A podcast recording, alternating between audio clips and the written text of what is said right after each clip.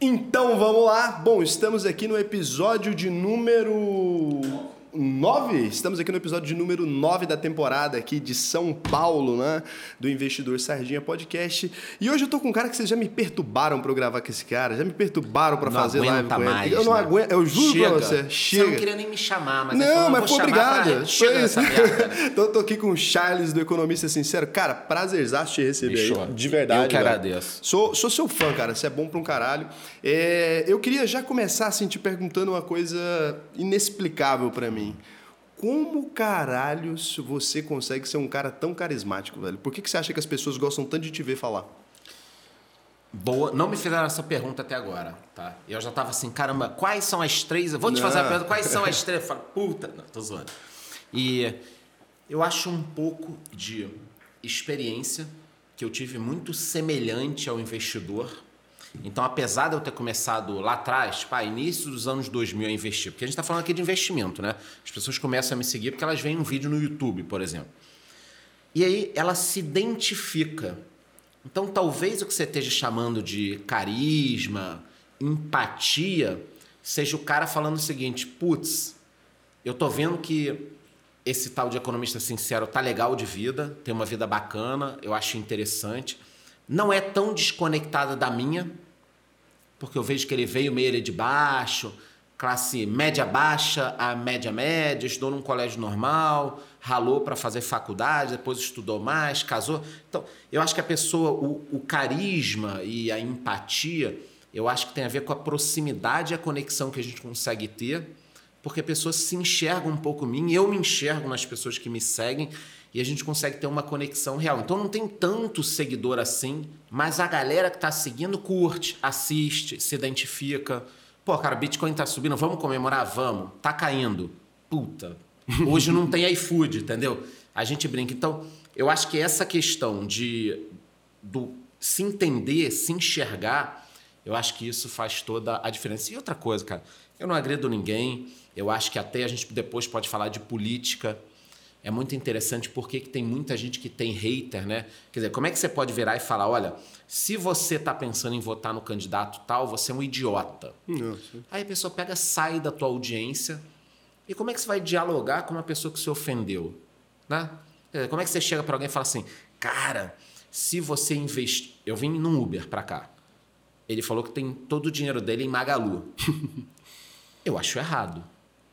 Eu tenho certeza que você acha errado também. Posso chegar e xingar o cara. Eu tenho que começar a explicar, olha, eu entendo que você gosta muito, mas isso pode te dar uma dor de cabeça. Pois se der um problema lá. A empresa é ótima. Independentemente do valuation, a empresa é muito bacana, né? Funciona, você compra, o site é legal, cresceu. Mas a gente não sabe se a empresa acaba amanhã. Estoura um escândalo, um problema trabalhista. Recentemente a Via, né, que era a Via Varejo, teve um problema trabalhista enorme que mexeu nas contas. Quer dizer, você não controla o que é empresa, o que vai acontecer com uma empresa. Então, acho que essa empatia, voltando para a pergunta, o carisma é meio isso: é você não ofender as pessoas, trocar ideia, entender o outro, é, tentar explicar, é, entender que as realidades são diferentes. Eu gosto muito de falar um negócio que precisa ser explicado, que é nunca trate os outros como você gostaria de ser tratado, que é um negócio meio estranho, né? Ué, É o opa, calma aí. contrário, né? É o contrário do que eu aprendi. Mas é exatamente isso. Então, por que nunca trate os outros como você gostaria de ser tratado? Porque eu tenho um jeito que eu gosto. Ah, cara, eu sou chato com horário, é, com algumas questões de vida. De repente você não é. Ou o contrário. Tem gente, eu trabalhei muito tempo no, no mercado corporativo, e assim, tem gente que gosta de reunião. O cara chega na reunião, slide, 80 slides, o cara se preparou uma semana para aquela reunião, ele vai ficar 18 horas falando sobre um tema. Eu já fico puto isso aí. Pronto. Então vamos lá. Se o cara quiser que você seja como ele, você vai ficar puto. Agora, se você também quiser o seguinte, meu irmão, 89 slides, cara, eu tenho 5 minutos para você falar. O cara vai voltar para casa e vai falar para a esposa: porra, eu, eu preciso sair dessa empresa, não aguento mais, ninguém me dá valor, é uma merda. Eu fiquei aqui o mês inteiro produzindo esse material, aí chego lá, o tal do Raul, diretor, me deu cinco minutos e durante os cinco minutos ficou no celular. é o que eu faria também.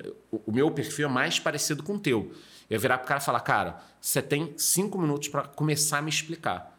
Pô, se o cara não conseguir explicar, não tem assuntos que vão liga. ser perda. Isso. É porque senão você fica perdendo tempo também pensando ali, porque isso é uma provocação que eu vou te fazer. Porque às vezes você fica, nossa, então eu tenho que ter né, é, essa coisa de respeitar o limite do outro ali. Beleza, a gente tem mesmo, a gente tem que se adaptar ao outro e tal. Mas a questão, para conviver em sociedade, a gente parte desse princípio. Mas a questão é que quando o cara vai apresentar 10 horas, 5 horas que seja de slide, você tem aquelas 5 horas também. Você tem que estar ali olhando para aquilo. Não dá? A gente tem, que encontrar um meio perfis- termo. Então, e tem perfis diferentes.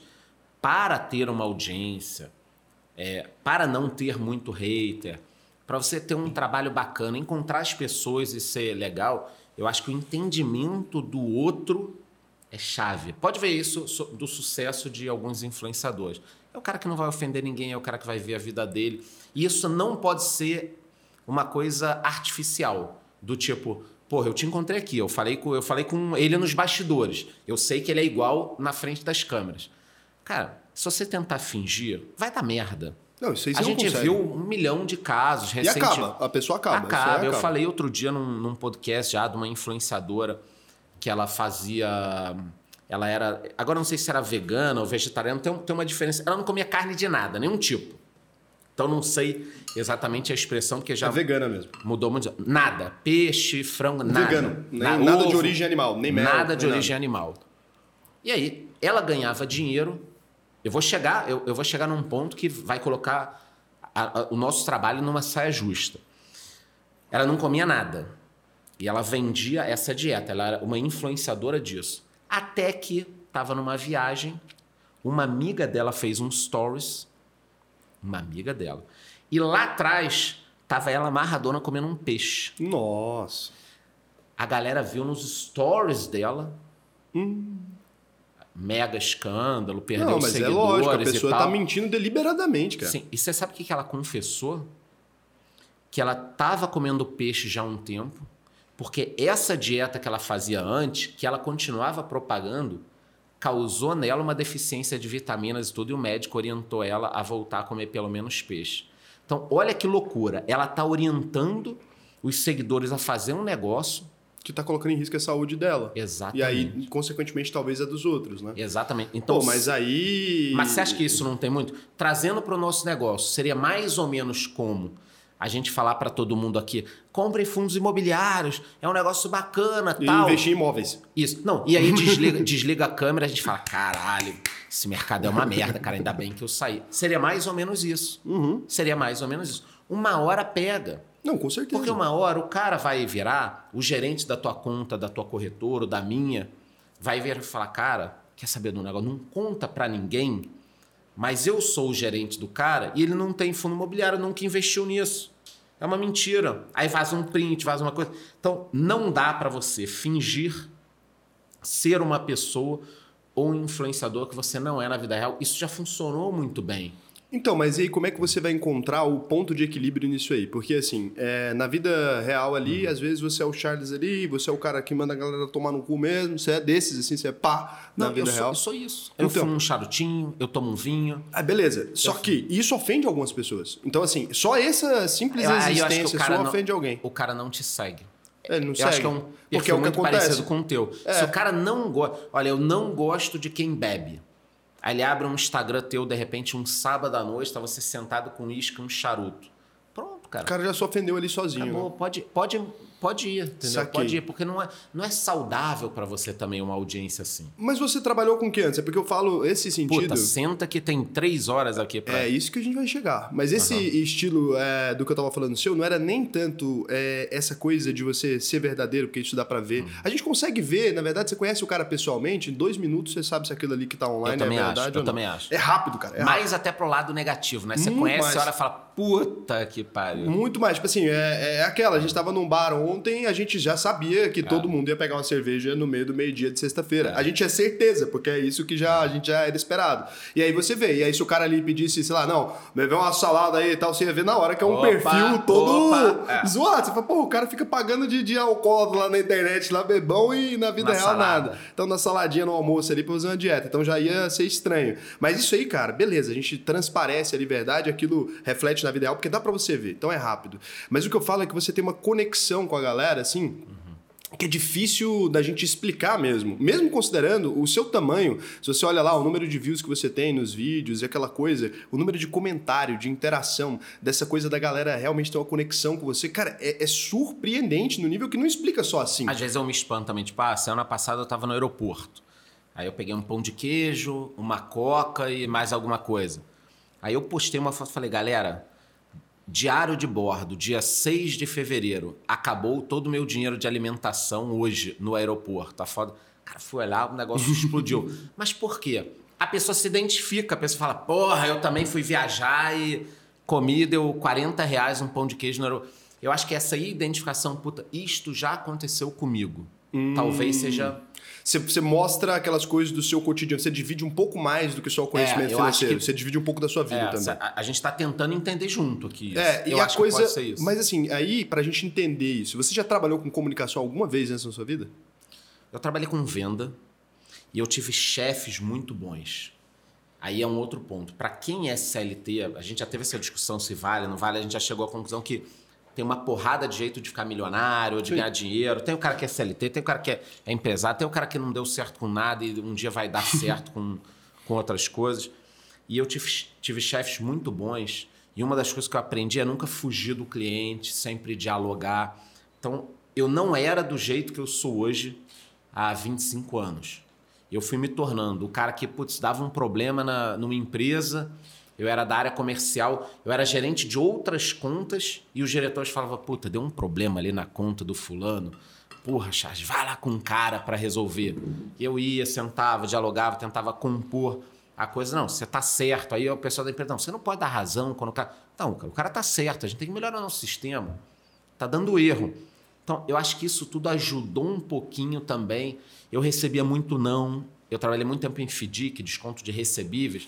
Então, a cada 90 nãos, eu recebia um sim de um cliente. Então, você vai ficando mais humilde, vamos dizer assim, né? Porque você apanha, apanha, apanha, apanha. E você só vai conseguir prosperar se você continuar apanhando.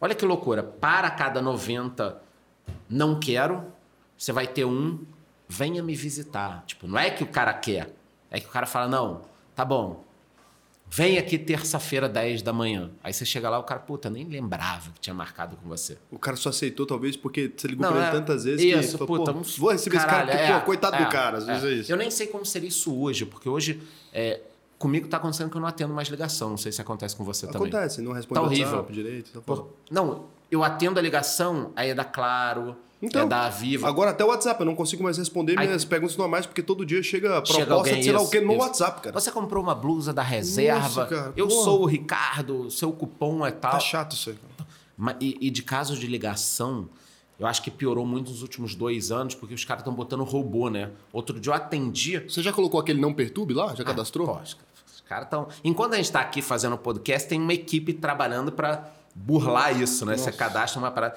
E outro dia eu falei com um robô. Bom dia, senhor Charles. O senhor, temos um sistema da o senhor gostaria de. Cara, um robô. Ou seja, todo aquele primeiro passo que uma pessoa faria, você já tem um robô. Então você liga o sistema, o cara fica fazendo milhares de, de ligações. Por Perturba isso que toca para né? você um número, aí você bloqueia, toca outro, toca outro, toca outro. toca outro. Então, trabalhar muito tempo no mercado, ter muito problema, levar muito não, cara, isso vai te moldando, isso vai te, te socando, cara. No- mínimo, humilde você vai ficar, mesmo que você prospere. Mesmo que você prospere. Você vai apanhar tanto, cara, que você vai Dá uma baixada na bola. vai dando uma baixada na bola, vai entendendo que as coisas demoram um, um pouco, tem um ciclo, que às vezes o jovem não entende. Nos investimentos isso acontece também. Nossa, demais. Você deve ter um amigo ou seguidor que investe numa ação que você falou num vídeo ou, ou num churrasco. Cara, essa, essa empresa é muito boa. Você fala isso, essa empresa é muito boa. Aí o cara compra ação um mês depois, Pô, vendi aquela empresa lá que você falou, cara, uma merda. Pô, eu comprei e caiu 12%. Só lateralizar. Tem um cara é. que fala, lateralizou um mês. Eu falo, como é que pode uma empresa cara, lateralizar um mês? O que, que é isso? Não cara existe isso, cara. comprou, sei lá, Banco do Brasil, ficou um mês, aí naquele mês caiu porque, sei lá, deu algum problema pequeno, o cara foi embora. Caralho, o negócio é centenário. Você tá entendendo, cara? É, é uma coisa assim. Então a paciência também pega muito em tudo. Em tudo. E cripto também, né? O cara entra no, no Bitcoin, cara, que merda, achei que esse negócio era bom, comprei. Não, mas você ficou um mês. Não existe, né? As pessoas não têm mais paciência para esperar as coisas acontecerem. Nada, isso em tudo, eu acho. Isso em tudo. Então, aí é, você veio, então essa experiência sua veio muito da vendas ali. Isso te ensinou muito a lidar com pessoas, né? Então você já lidou com pessoas no micro ali e acaba quando vai pro macro, você conseguiu pegar a mesma essência ali e levar. Isso fez muita diferença. Você lembra qual foi o primeiro vídeo do seu canal que bombou, assim, que você falou assim, caralho, esse trem aqui vai dar certo? Eu comecei com um canal. Na verdade, vamos lá, vamos voltar lá para trás. Eu tive negócio de tecnologia em 94, uma BBS. Que Bulletin Board System. Era um computador ligado na minha casa de meia-noite às seis da manhã que a galera do colégio podia se comunicar. Não, não existia internet em 94. Então os computadores se conectavam, você tinha um, um computador e um modem, você conseguia conectar um computador com o outro. Só que com a graça é eu conectar o meu computador com o teu, se eu sou teu amigo, se a gente não tem nada para trocar então começaram a se formar BBSs. Tipo rede. Isso, que eram centrais onde as pessoas se conectavam. Só como eu tinha uma linha telefônica, que era muito caro ligação, de meia-noite às seis, você pagava um pulso. Internet de escada, sim. Internet de escada. E a minha mãe, eu morava na casa da minha mãe, eu tô falando, eu era adolescente. A minha mãe não deixava usar o telefone antes, porque ela queria ligar e tava lá aquele negócio. E a internet cai, né? Se você Porra, atender o telefone. A internet cai. Então em 94 eu tive isso. Aí continuei gostando muito de tecnologia. Em 98, 99 eu aprendi a fazer página de internet. Tentei ter um negócio desse tipo, mas precisava ganhar dinheiro. E ali eu cometi um erro muito grave que eu também falo sempre, cara, que é, hoje em dia eu não cometeria.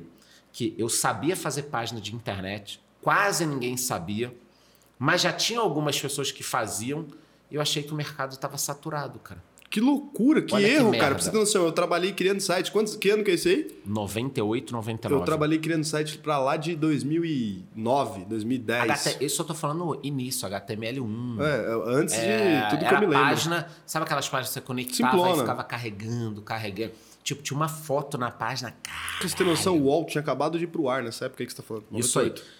Aí, o que que acontece? Eu entrei para economia na UERJ, que é a Universidade Estadual do, do Rio de Janeiro comecei a trabalhar numa financeira, tipo, um mês depois. E aí aquilo foi evoluindo, evoluindo, evoluindo. Eu gostando de tecnologia, mas não me dedicando. Então eu fiquei 10 anos direto lá, em paralelo, curtindo tecnologia, ainda feira, comprando computador, gostava de internet, mas tendo que trabalhar para ganhar dinheiro. E como eu trabalhava muito, estava crescendo muito, Cara, é prioridade, né? Você tá aqui gravando. Dinheiro. Não dá para você ter um negócio de outra coisa que você vai tocar. Entendeu?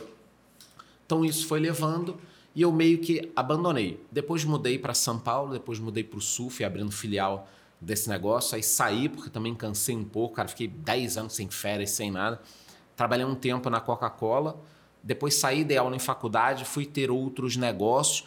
E em 2014, mais ou menos, eu criei um blog de vinho, Barrica News. Está no ar ainda. Porra, cara. Você tá eu... muito precoce em tudo, cara. Bizarro. É. Era pra você ser um dos bilionários da tecnologia. Sabe aí? quando eu postei meu primeiro vídeo do YouTube? Tá lá? Quando? 2007. 2007. Ah, o YouTube entrou no ar em 2004, três anos depois. Tinha nada, né? No YouTube nessa época você tinha, tinha vídeo no máximo de 10 minutos, não é isso? Cachorro e gato. Cachorro e gato e aqueles tá videozinhos de meme que tinha, aquele negócio, como é que era o nome? É. Do... Tinha uns malucos aqui do Brasil fazendo uns vídeos engraçados. Era... Cara, 2007. Imagina se em 2007 eu, eu tivesse parado de postar só um cachorro e uma coisa e tivesse postado qualquer coisa séria.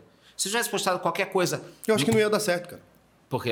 Porque o YouTube nessa época era adolescente, não lembra? Ele não ah, tinha adulto cara, mas ali ali. em 2011, 12 começaram a surgir não, mas aí... canais. Ah, o, o I Could Kill for Dessert lá da, da Dani do Paulo, do Paulo Dani, mas já é muito depois, cara. 2013. Então, mas você tá falando 2007, cara.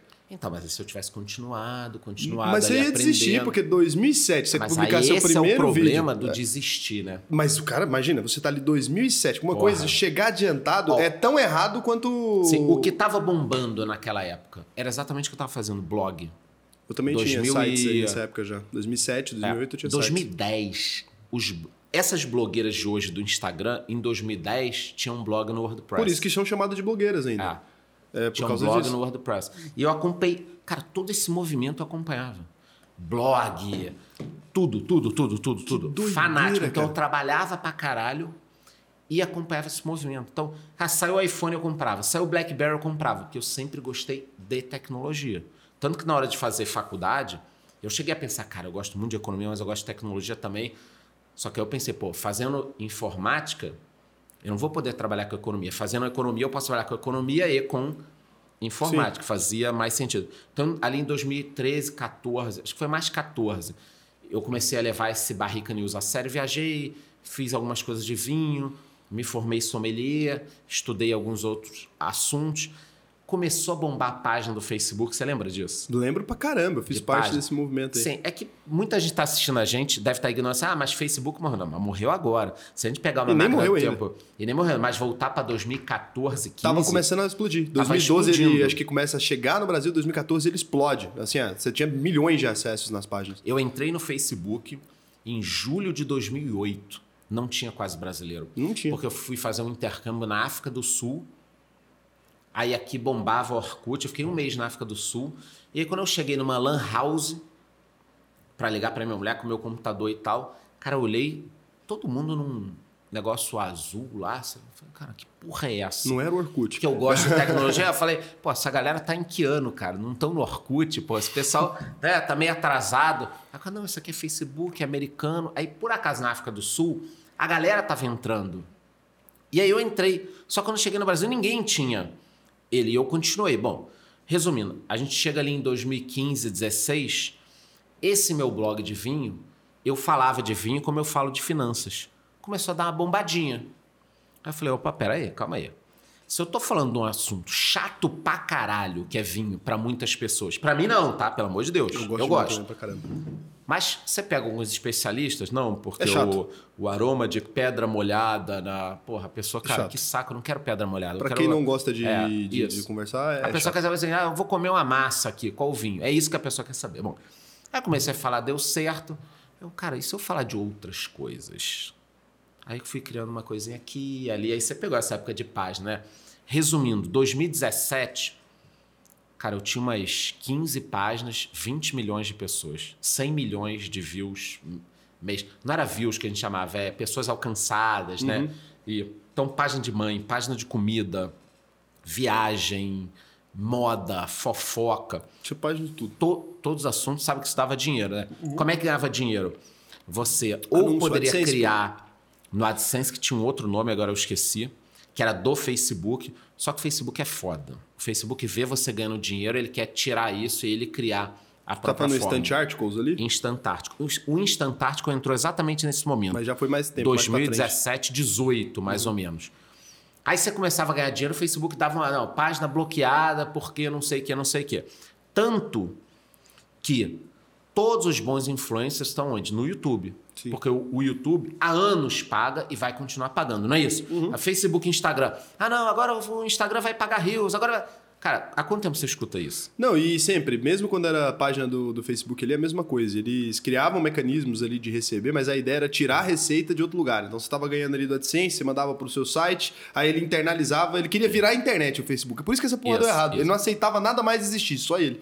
E aí eu tava nesse, nessa vibe de página como você ganhava dinheiro? Existiam várias plataformas, tipo Blasting News, i9, uhum. Zip, onde você olhava as notícias.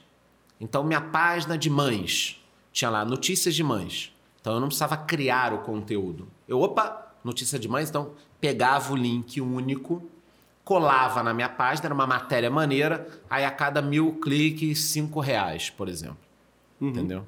Aí você então, fazia usando outros sites de outras pessoas, porque o Blast News é. era site. Você nunca quis criar o seu próprio para ganhar com a sua própria monetização? Criei, mas o custo que eu tinha para produzir as notícias e tal. É, e que eu teria para crescer, para gerar conteúdo autêntico, sem me sem tomar bloco ou ter problema de, de coisas autênticas, para criar toda a estrutura, seria muito mais caro do que eu ser só um intermediário. Porque, o que eu fazia na realidade? Passava o dia olhando quais notícias é, Achava que bombar. tava bombando, pegava, copiava, aqui, colava ali aqui, e jogava. Aqui, aqui, aqui, pronto. Jurou muita grana fazendo isso? Um, um dinheirinho. Fora o patrimônio. Então você era da PCSD, aquela página que ficava lá no. no- Entrei muito já, entrei muito. Não, todo mundo tinha que estar ali, né? Ali rolava negócio de página e tal. Então, esse é um outro negócio maneiro pra gente parar e pausar aqui. 99% das pessoas que estão assistindo a gente não tem a menor ideia do que a gente tá Ninguém falando. sabe, mas é porque a galera da isso internet deu, raiz isso deu é dinheiro gente. pra caralho. Deu muito. É, eu, falo, eu fiquei. Eu ganhei meu primeiro dinheiro, tava contando pra vocês ontem. Uhum. A primeira grana que eu ganhei, minha primeira empresa existe até hoje, é uma empresa de sites. Eu sou dono de um site feminino, um site de curiosidades, Uhum. tem um monte de site assim. Até hoje, eu tenho muita renda disso ainda.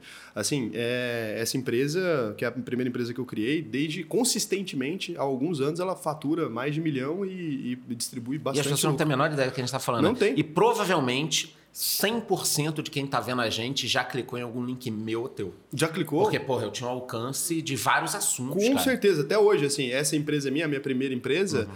é, ela ainda tem boa parte da audiência inteira que usa a internet do Brasil a cada um ano ali. Então ela tem. Sim, é isso que eu pensava. Falar, cara, parte. a cada mês, um mês bom, eu tenho 100 milhões de pessoas porque, tipo, alcançadas. quase todo cara. mundo que usa internet no Quase Brasil. mundo. E como tinha vários assuntos, futebol, comida, Já vai. meme. Cara, Qual era a sua maior página que você teve ali nessa época? O nome? Cara, minha maternidade. Minha Um maternidade. milhão e meio de. de... Era de alcance. E essa página, o que foi feita? Tá lá. Tá, morreu. Podemos negociar depois, quando acabar. Porque eu tenho um site feminino, cara. Talvez eu acabar, queira é. comprar aí. então, porque o Facebook ainda dá muito tráfego, ele não morreu, não. É, ele não dá tráfego mais desse jeito que era essa coisa de ficar distribuindo aquelas matérias Aí repetidas. começou a acontecer o que em 2017, 18, com o Facebook. Cair. Como- E não só caía, como eu percebia, pô, a minha origem é de negócios. Eu falei, cara, esse cara tá querendo passar a mão na minha bunda, levar o meu negócio. Eu criei tudo aqui dentro.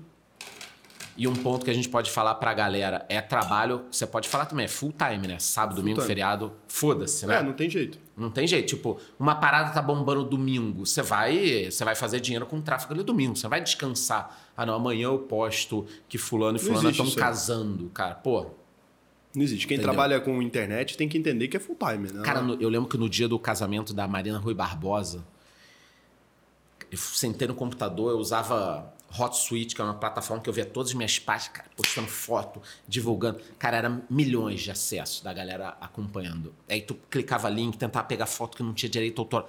Cara, um, um negócio. As pessoas não têm ideia.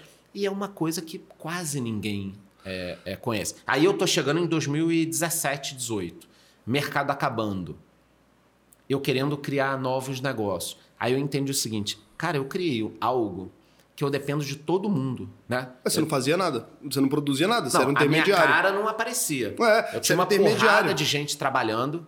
Ah, o cara que cuida da página de mãe, eu tinha mães que trabalhavam, adolescente, pô, tinha adolescente postando. Eu lembro de um dia que eu tinha essa, você devia ter, né, os freelas, a galera que trabalha postando. Eu tinha uma página maneira de memes e tal, e memes engaja muito. Mas não você- dá muito dinheiro. não dá muito dinheiro, mas engaja pra caralho. Aí eu, puta, eu acordei, cara. Aí tinha lá, eu tinha um cara muito bom de mim.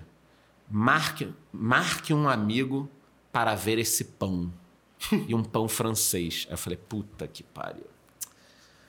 Eu falei, ah, deixa, cara. Deixa, depois eu vejo. Tô precisando trocar esse cara do meme, né? Aí fui almoçar, voltei, cara, meio-dia. Um milhão de pessoas no post para minha página tinha crescido pra caralho. Aí ali também eu percebi muito isso, né? E comecei a, a, a utilizar mais, né? De você ter pessoas, contratar pessoas e conversar com pessoas que entendem mais de algo e sentem mais de algo que você. O que, que eu tô querendo falar com isso? Quem estava postando para mim, trabalhando comigo, era um adolescente que gostava de meme, que trabalhava com meme. Então eu olhei o pão Isso e é falei, ridículo. cara, que merda, que ridículo tal. Mas para aquela faixa etária de 15, 16 anos, marque um amigo para ver o pão naquele momento. Tipo, você tava incomodando o teu amigo marcando, Sim. aí ele abriu o telefone para olhar, era um pão. É um pão, ficava, ficava puto. Era um o pão, cara o ria. cara ficava puto, aí o cara pensava, porra, vamos marcar mais três amigos Uhum. pra ver esse pão. E meio-dia eu tinha um milhão de, de pessoas pra ver um pão. pra ver um pão, entendeu? E aí, isso aí gerou, sei lá, 100 mil novos seguidores, que é página no Facebook ali no início. Crescia rápido, cara. Cara, era um, era um negócio. Isso era um outro negócio, porque o que, que dava pra fazer? Eu pegava uma página com um milhão, aí você criava uma página pequena, compartilhava o teu conteúdo dentro da, da grande, crescia pra caralho, você podia vender. Cara, é um negócio Desdobrava pra tudo quanto é lado o Facebook, né, Cara, cara? pra tudo quanto é. E aí isso começou a morrer. Em 2017, eu falei, pô, tá na hora de eu ter meu canal no YouTube. Isso em 2017 você pensou. pô, 17. Vou lá, agora vou pro YouTube. É, 16, 17.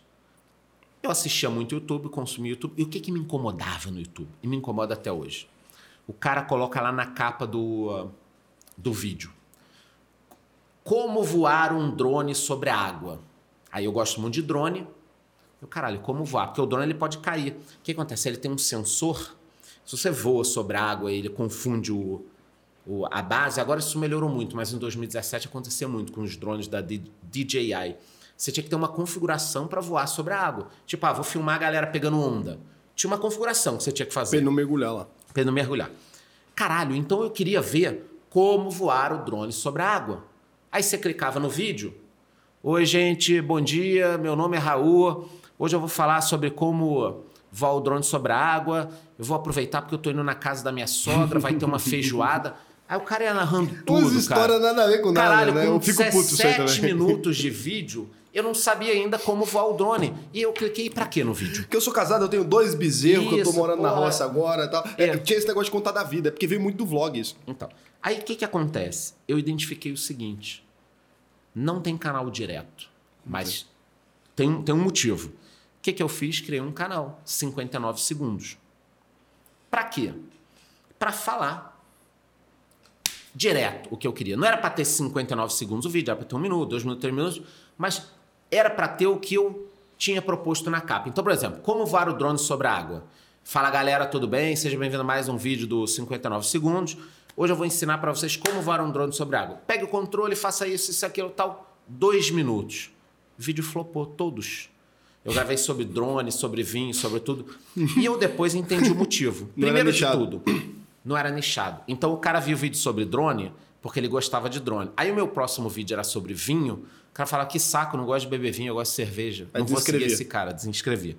Aí o próximo vídeo era sobre investimento. Aí eu falava, pô, que droga, eu bebo vinho, mas eu não invisto. Então eu percebi uma coisa.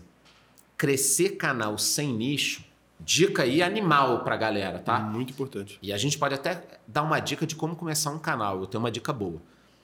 Crescer um canal sem nicho, esquece, hoje em dia. Vai ficar perdido na, na internet seu vídeo.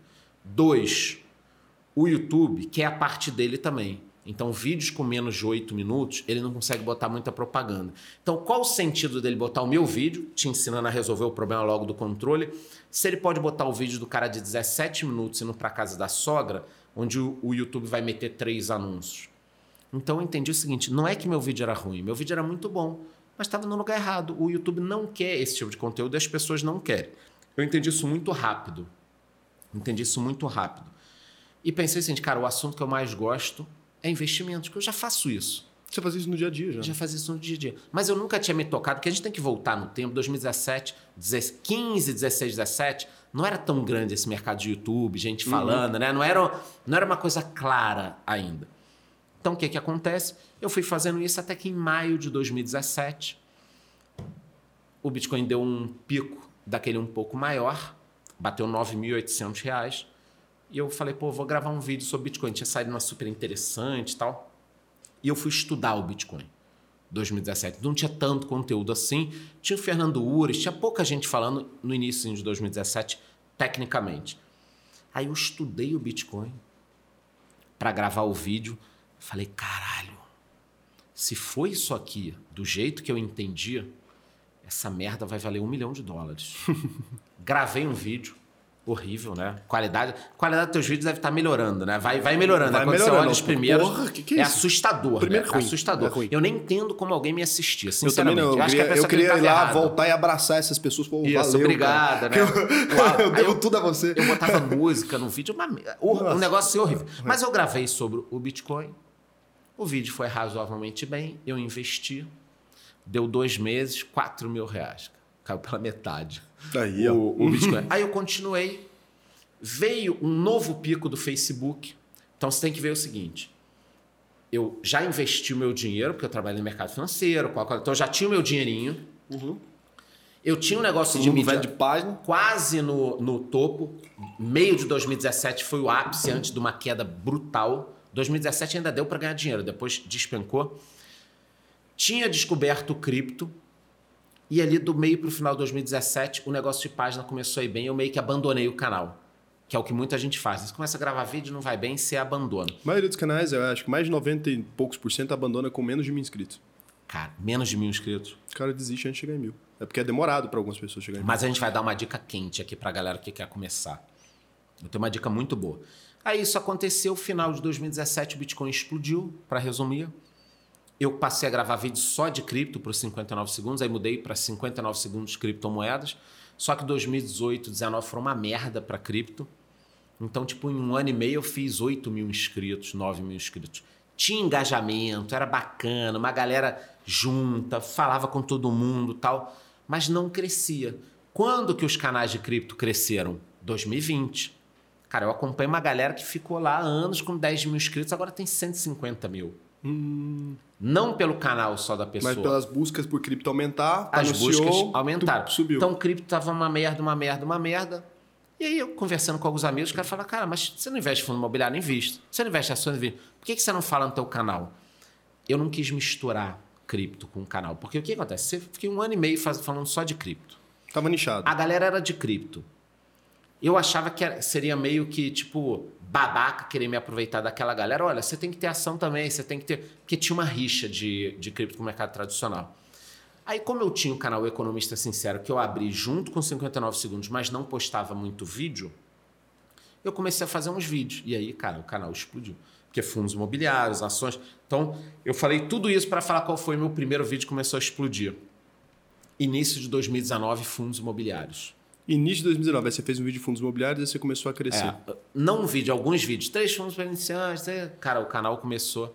Aí o canal Ah. começou a funcionar ali, porque tava no pico, né, da, da coisa, 2019 no pico do, É. da bolsa mesmo. A bolsa tava subindo pra um caramba, né? Tudo ali tava 2019 dando deve ter sido um ano bom para você também de- no canal. Eu né? assim, não de tinha o canal começar ainda. a. Eu criei o canal no final de 2019. No final, Final. mesmo. Foi- E ali já começou a pegar atração, meio de 2020. Eu já, tinha, eu já tinha experiência um pouco com o YouTube, então eu já entendia. Isso conta, né? É. Isso que a gente vai falar. Eu, que eu tinha sido diretor de um canal muito grande do YouTube, também já tinha o I Could Kill for Dessert lá. Nessa época eu era diretor de publicidade já do da WTF Maison, que era dona do ah, canal. claro, porra. Do Paulo e da Dani. Então eu já eu entendia de YouTube, eu já tinha ido nos eventos de YouTube pra caralho, Uhum. eu dava palestra em alguns eventos sobre YouTube, sobre algoritmo e tal. Então eu entendia bem do mercado. E aí quando eu criei o canal de investimentos ali, foi o assunto que eu mais gostava. Uhum. Falei, pô, vou, vou criar o canal. Aí eu não tinha, eu tinha muita experiência com algoritmo, mas ao contrário, assim, do Uhum. que você já tinha criado vídeos antes. Eu nunca tinha feito vídeo. Então, a hora que eu fui pra gravar, aí eu falei, Fudeu. porra, merda. Porque eu entendia tudo de fazer canal dos outros bombar. Do. É, mas quando você para em frente da câmera. Até hoje, quando você grava stories, você não dá. Ih, errei, faz de novo, faz de novo. Não, do, dos hoje stories dia agora mais hoje tranquilo. tá mais tranquilo. Mas no primeiro vídeo que eu fui soltar, porra, eu peguei uma garrafa dessa aqui num, num whisky. Bicho, eu gatei metade dessa garrafa. Eu tava bebaço. Foi assim que eu criei o canal. Bêbado, bêbado. Porque o povo tem umas histórias bonitas. Meu não. Tava bêbado, fudido de bêbado, assim. Aí eu falei, agora eu faço, que agora eu não tô nem aí, que eu tô bêbado mesmo. Peguei e fiz. Aí eu fui tentar editar. Nunca editei um vídeo que eu não consegui. O que, que você usou ali, né? Ah, fui tentar baixar um Sony Vegas pra tentar Ah. editar. Não consegui. Aí eu mandei pra um. Eu já tinha uma grana ali, então eu já tinha uma estrutura quando eu Você criei o conheceu canal. algumas pessoas assim no Conheci todo mundo É. do mercado de, disso, porque, tipo assim, já tocava um canal, né? Então, tocava um canal grande, ele trabalhava numa empresa, tocava um canal gigantesco.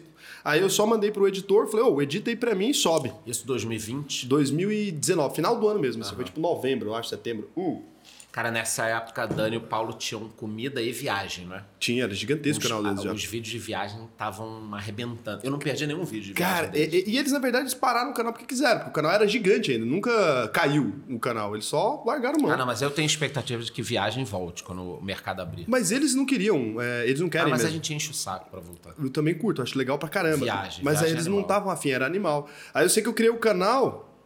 Quando eu criei o canal, assim, eu já tinha. O primeiro vídeo já foi legal, porque a galera viu que eu tinha grana, né? Então foi assim, eu era um menino, então tá, imagina lá, porra, era mais novo que eu sou agora, só que eu tava de camisetinha em casa, na biblioteca de casa assim, e eu coloquei investindo 45 mil em ações. O vídeo já foi bem ali, não flopou total, porque era dinheiro. Uhum. E daí o segundo vídeo era, tipo, investindo 80 mil. Daí a galera ficou querendo entender mais o que, que eu fazia da vida. É, de que... onde vem essa porra? É o dinheiro do seu pai, caralho. É. O povo começou a me... Algumas pessoas xingavam ali, e algumas já me me conheciam da, da internet, sim, já uhum. tinham visto em algum lugar e tal. Então começou a dar aquele alcance e eu fazia parte de uma comunidade também, que eu ajudava o povo com ação já tinha um tempão. Que eu respondia assim, eu fazia parte de uns fóruns nas comunidades, e eu era aqueles caras que respondia dúvida da galera. Então eu ficava ali o dia inteiro falando assim, pô, o cara tinha dúvida sobre uma ação específica, eu explicava. Então essa galera já sabia que eu entendia de ação. Uhum. Então as galera já gostava de mim. Aí foi, foi subindo, mas demorou a bombar, assim, não, não teve uma porrada, foi devagar. Calma. Aí você pode explicar. Óbvio que você vai falar, ah, eu conheço um caso ou outro, mas a maior parte dos casos que a gente que está no mercado conhece, gente que deu certo no YouTube, você vai, né? Você tem que ter Mas a gente, todo mundo ficar... com longe, longa tra trajetória de internet. Eu achei que você seria exceção. É todo mundo ah. com longa trajetória de internet. Porque eu chamei aqui o, o, o primo, você sabe que ele teve blog, né, antes? Não sabia. Eu também não. Quem contou Olha pra mim foi o Ramiro, cara. O Ramiro do, né? o Ramiro do, do Clube do Valor. Uh -huh. Ele tinha um blog e falou com a época, ele trocou ideia com um cara que chamava Thiago e tal. Eu falei, que? Ele falou, não, o Thiago, o cara que tem, Thiago Negro. Ele tem até um canalzinho hoje em dia, ele falando brincando. Porra, ele trocou ideia quando o primo tinha 6 mil inscritos. E o primo tava falando pra ele que o YouTube era bom e tal. Começou no YouTube, o Ramiro não quis começar, começou atrasado.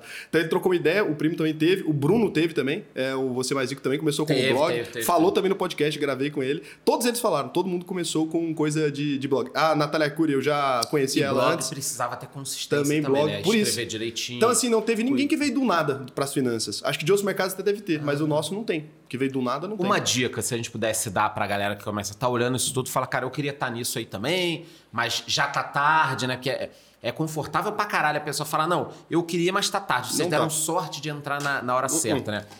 Eu acho assim, ó, o que eu tenho visto hoje para quem quer começar, eu posso dar uma dica, você pode dar outra, por exemplo. Depois, quem quer começar seria eu tenho visto ultra ultra nicho dando certo. Vou te dar um exemplo para que fique claro aqui. Eu sou médico, quero falar no Instagram, por exemplo, crescer meu Instagram. Eu sou dermatologista, por exemplo. Cara, se você falar sobre tudo, pode dar certo, você pode ser bom. Agora, se você pegar uma doença específica, entendeu? E começar a falar, a nichar essa doença, assim como a gente no nosso mercado seria tipo cara de finanças, falar sobre tudo, ele pode ficar perdido. Sim. Cara, você vai ser o especialista em fundo imobiliário de papel. Entendeu? Porque aí o que acontece? As 5 mil pessoas que curtem isso, 10 mil pessoas, elas vão rapidamente passar a te seguir porque você fala daquele nicho. Aí você vai ganhar uma atração inicial e vai fazer. Por que, que eu aprendi isso? Naquele meu canal que falava de tudo e aí ninguém via. Então, hoje, como tem muito ruído na internet, tem muito canal grande, você tem dificuldade, se você começa num assunto super nicho, onde o público daquele nicho vai te seguir, é ótimo. Ah, mas aí só tem 50 mil pessoas que têm essa doença que o médico está falando. Caralho, se você tivesse 50 mil seguidores de um assunto específico, depois para você passar para outros assuntos, tá ótimo. E não precisa ser só infoproduto, porque muita gente fala para mim assim: ah, eu queria crescer minha internet, mas eu não quero vender curso. Cara, mas quem falou que é um negócio de, de vender curso? É um preconceito super bobo, né? Uma hum. coisa meio. É... uma burrice que as pessoas. Eu nunca entendi burrice. isso aí, na verdade, porque isso é burrice. Isso aí tem coisa que eu falo assim, não, tem coisa que o cara às vezes não entendeu. O médico. Mas tem coisa que é burrice. Porque mercado educacional, cara, sempre existiu. Se... Hum. Exatamente. E o médico. Ah, eu queria crescer meu Instagram, mas eu não vou fazer isso porque eu não quero vender curso. Cara, mas olha só. Um médico que usa o Instagram. Consulta. Para falar bem, que mostra que está estudando os bastidores, assim como a gente mostra que está trabalhando. Começa a falar bem de assuntos, estuda um tema, vira referência no assunto. A consulta dele vai dobrar. Muito vai triplicar. mais que dobrar, vai. cara. Não, agenda cheia. Não, né? eu tenho amigo, tenho amigo pessoal, amigo pessoal assim, tenho o cara lá, psicólogo, então, o cara é uhum. é psicólogo ali, ele focou numa área específica da psicologia, então, ah, atendo casais, atendo alguma coisa e tal. O cara tá fazendo conteúdo ali, cara, com seis meses criando conteúdo, o preço da consulta, dois pau e pouco. Pronto, e tá vendo? agenda cê, lotada. Cê é o exemplo. Então, existe uma, uma, um formato um pouquinho melhor para quem quer começar, é um caminho. Só que o custo para a gente de aprendizado foi muito grande. As pessoas que estão assistindo, a gente não precisa ter esse custo, né? Uhum. A gente está falando, olha, a gente faz isso há mais de 10 anos vai por esse caminho, Outra coisa que acontece muito comigo, não sei se acontece com você. Poxa, às vezes teu canal, acho maneiro, mas muito, tá? Acho maneiro. É, eu também quero começar um negócio legal. Quem você me indica de tráfego pago? Eu falo, não te indico ninguém. Cara, pra que você vai botar tráfego pago se você nem tem conteúdo ainda maneiro? Foca em criar um conteúdo maneiro, algo autêntico, algo de verdade. Depois você vai pensar em tráfego pago. A pessoa acha que você ou eu temos canais grandes por causa do tráfego pago. Tráfego pago é a última coisa. Primeira coisa é o conteúdo. O que adianta eu fazer uma live, de repente você vira para mim e fala, poxa, meu primo tá começando agora com cripto, faz uma live com ele? Não, porque o cara vai ver uma live minha com 15 mil pessoas, 5 mil vão seguir ele, quando chegar no Instagram, não tem conteúdo ainda. É até ruim para ele, né? É horrível. É melhor ele começar um conteúdo e depois ir fazer. Cara, as pessoas hoje elas não têm paciência para ser ruim. É, é- é impressionante, assim. Nossa, eu criei um negócio ontem, né? Então eu tô ali com o meu canal. Cara, Como quando nossos deu... vídeos, que era uma merda. Nossa, era um lixo. E olha só, não era que eu era um lixo e não conhecia ninguém. Eu já conhecia todo mundo do mercado. Eu era horrível e eu já conhecia todo mundo, assim. É, do meu círculo de amizades ali, pô, já tinha o Paulo pensou, Dani. já pensou al- algumas pessoas assim que de repente não gostavam de você, alguma coisa olhando, puta, esse Pô, cara aí não vai dar certo, que merda, né? E eu conhecia todo mundo do mercado mesmo, do povo do YouTube grande. Eu ia nos. Imagina que eu ia pra Los Angeles nos eventos que, pô, o Whindersson tava lá, tá ligado? E eu criando meu canalzinho ali pequenininho. Tem vídeo no meu canal que eu gravei no evento do YouTube, em Los Angeles, quando eu tinha, sei lá, 5 mil inscritos. Eu podia chamar qualquer cara pra collab. Eu podia chegar assim, ó, lá no evento, tô vendo os, os 50 maiores criadores de conteúdo. Chega aí, chega aí, vamos. Do Brasil, podia chegar pro cara e falar, cara, grava aqui comigo, o cara ia gravar na hora. Eu não tinha nenhuma dificuldade pra fazer isso. A única coisa que eu pensava é, meu conteúdo é uma merda. Por mais que eu não perceba, e eu não conseguia perceber na época o tanto que era ruim, mas por mais que eu não perceba, eu tenho certeza que isso aqui não tá no melhor nível. Aí eu vou pegar, dar um tiro desse, chamo um maluco gigantesco pro collab, aí todo mundo vê lá e fala, putz, eu podia ter ganhado sei lá quantos inscritos se eu tivesse feito isso com esse cara daqui dois anos, aí o cara apressar as coisas, então eu vou ali chamar o cara pro collab. né? Me largada. todinho, acabou, você nunca mais cresce, na Sabe real. uma coisa que eu penso pra me consolar assim dessa, dessa época? É que eu acho que quando você abre o teu vídeo é uma merda, eu abro o meu é uma merda, outros abrem uma merda, é que eu acho que a qualidade em geral é o que eu tento pra me consolar, tá? Dos vídeos da galera era uma merda, assim, que a internet vem mudando muito, né? Hoje em dia as câmeras 4K, Era porra, 8K. o povo era bom pra um caralho, a gente que era ruim, cara. Eu, era ruim. Eu olhando, comparando com as pessoas da mesma época, É, não, era ruim. o Paulo, por exemplo, é um ponto fora da curva. Pô, eu era ruim, mas não era assim. É que puxa, mas pessoas que nem ele acabam sendo muito boas pro mercado, que puxam a, a, a régua, sobe Até a régua. hoje, se você olhar, cara, a qualidade dos vídeos dele não tem como fazer aquilo ainda. É, eu até falei que eu queria que ele voltasse pro YouTube, melhor ele ficar fora, né? Melhor Porque ficar ele volta, fora, aí vai, puxa aí vai voltar com 16k e drone. fica Não fora, dá. né? Não volta, não. Então, aí você criou o canal ali, começou a bombar. E assim, quando é que você viu o dinheiro disso a primeira vez? Que é bom as pessoas entenderem que isso não acontece da noite pro dia, né? Muita gente pensa que a gente tá rico do YouTube, né? Uhum, cara, Caralho, você ganha dinheiro pra caralho do YouTube, cara né? a AdSense ali. tá? Não, a AdSense, você já falou, ah, uma pessoa vai demorar para ganhar ali os 100 dólares, tem aquela métrica, né? 4 mil horas, 400 mil horas, cara. 400 mil horas, né? É que foi aumentando, né? Eu acho que sempre foi um número bizarro. Mas é isso, é E 400 tem. mil Não, mas horas. não é só essa, tem mais um. Mil inscritos. Mil inscritos. É, mil inscritos, 400 mil horas. A pessoa vai demorar. E aí tem um mínimo de 100 dólares para sacar, então a pessoa atingiu tudo. E ela ganha 5 dólares por mês, o cara vai ficar um ano sem. sem, sem. Então, é suado. Só que o que acontece? Quem aguenta uma pressão violenta, depois é impressionante como a coisa acontece, né? Tipo, se você aguentar. Então, sobre dinheiro, quando eu vi pela primeira vez, olha, cara, do YouTube e do canal 2017, 18 e 19, muito pouco, do meio para frente de 2019, começou a pingar um pouco do YouTube, tipo mil dólares, mil e quinhentos dólares, que também Não, não era. quem tá assistindo a gente tá pensando, porra, mais 1.500 dólares? Tá bom. E quanto você gastou de câmera? Não, e é quanto você gastou falar. de lente? Tá doido, cara. E o microfone? E a luz? Porque você vai melhorando a qualidade. Então você trabalha muito para depois fazer. E o tempo? Porque, ah, uma câmera, tá bom, 20 mil, vai, uma câmera e uma lente boa, animal. Já tô botando uma coisa animal, a pessoa não precisa ter isso. Tá, mas isso é o menor custo. Qual o fã? Qual é o meu custo de oportunidade?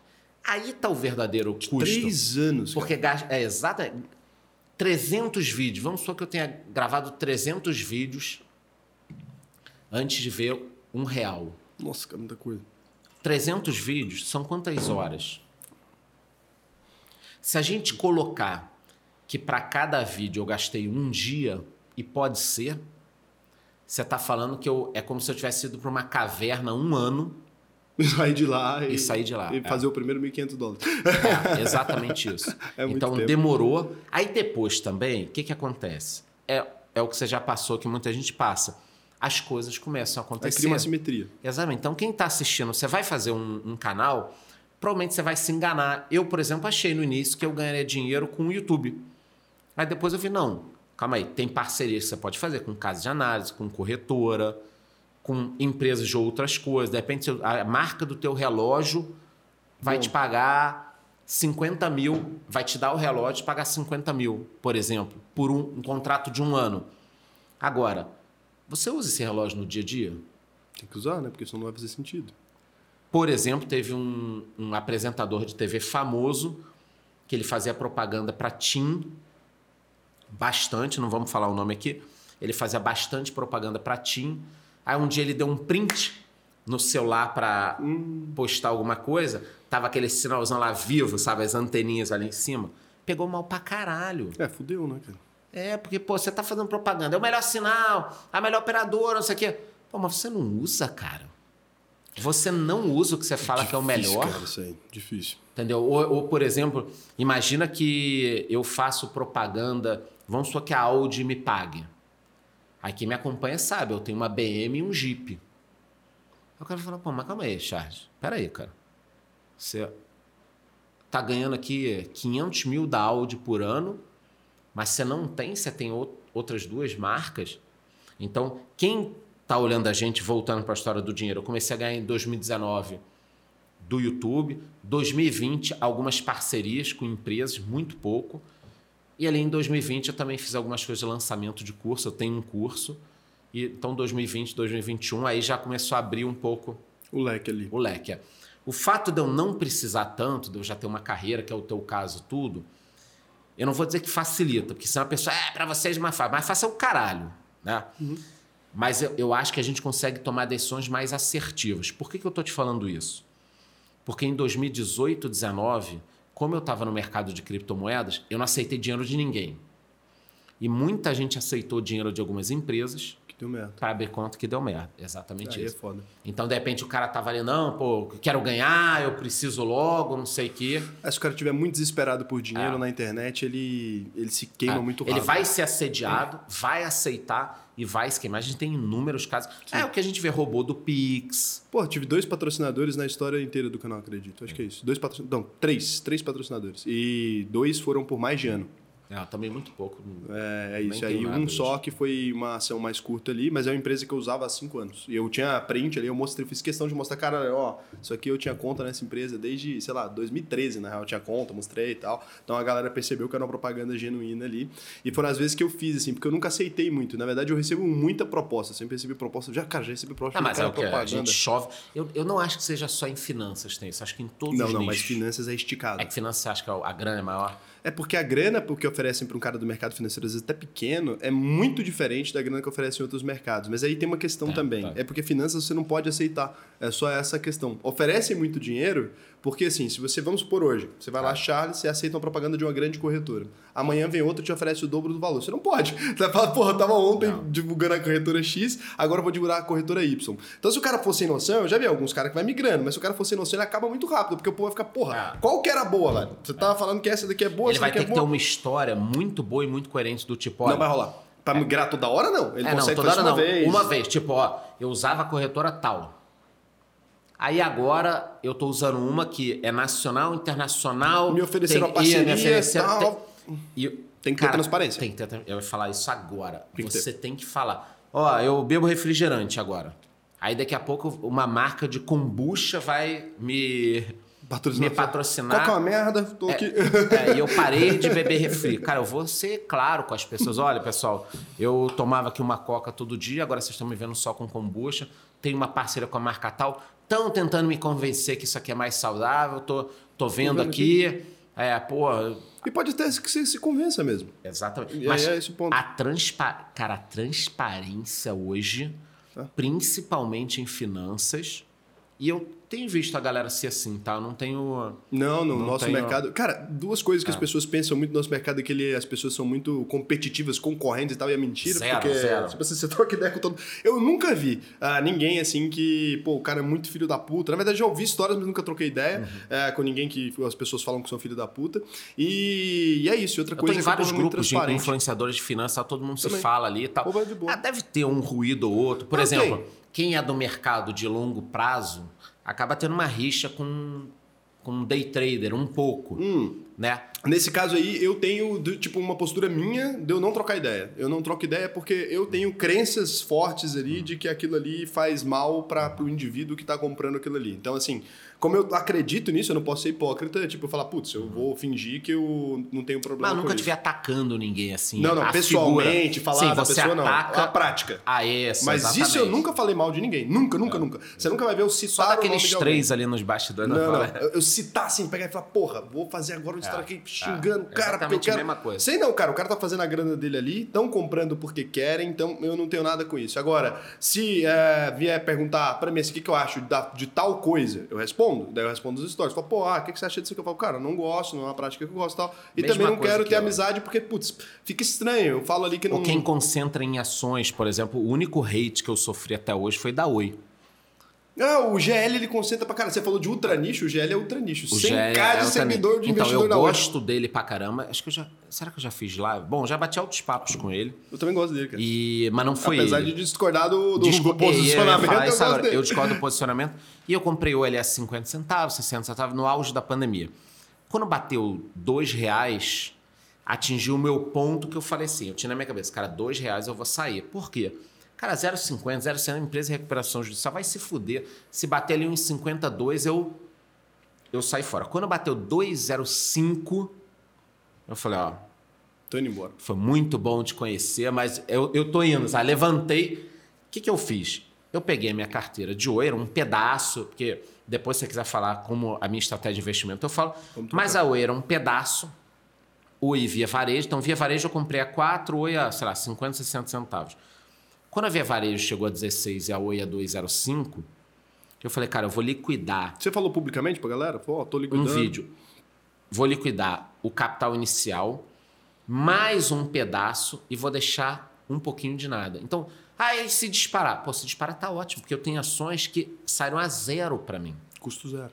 Gravei um vídeo, cara, a galera da Oi vem em cima de mim. É, porque eles não queriam que você Tô vendesse. decepcionado com você, eu esperava mais, que merda, sempre gostei do teu canal, te apoiei desde o início, tô indo embora.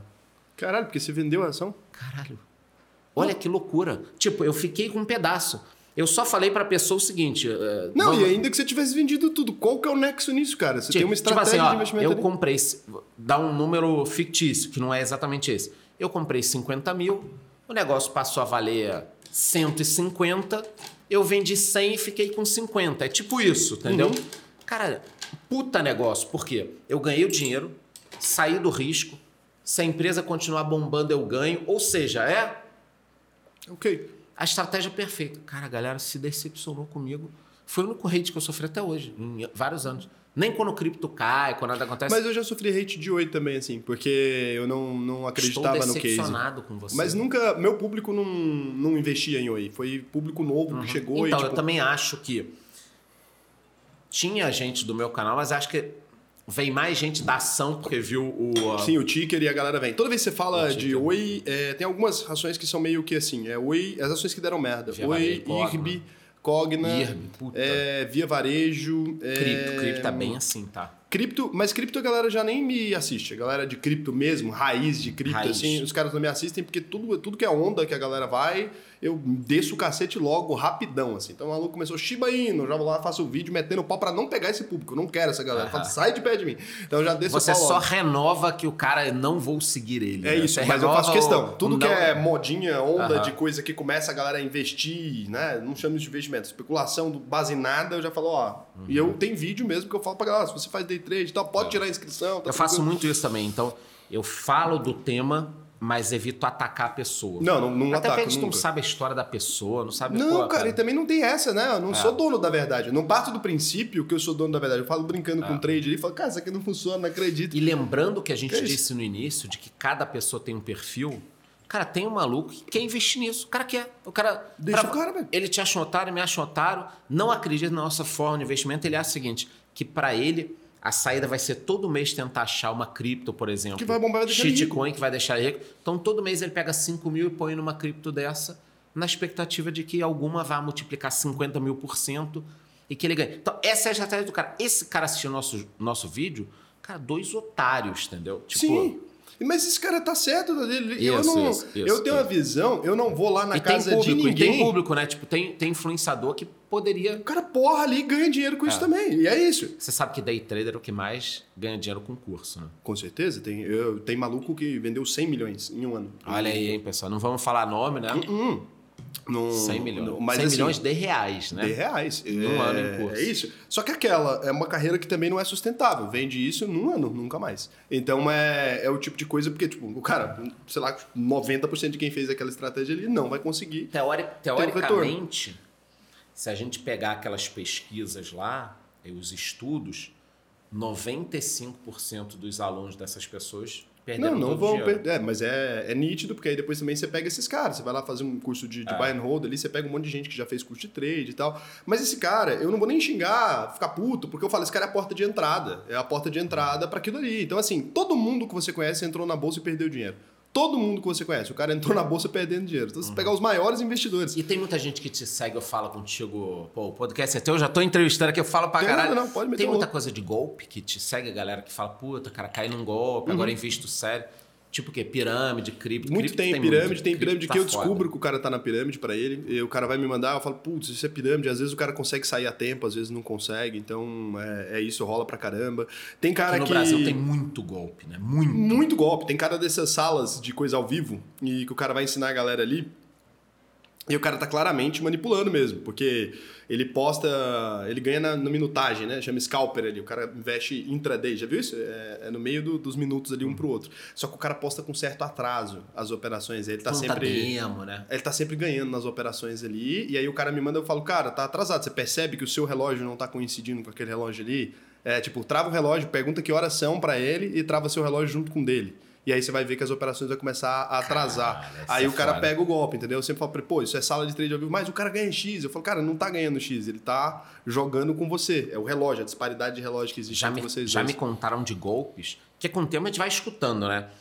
De golpes de cara assim, de trade alguma coisa, que ele tem conta em duas corretoras. Isso pra caralho. E toma loss em uma, ganha em outra É, e aí, eu, coloca. por exemplo, o cara alavanca a compra de índice numa e a venda na outra.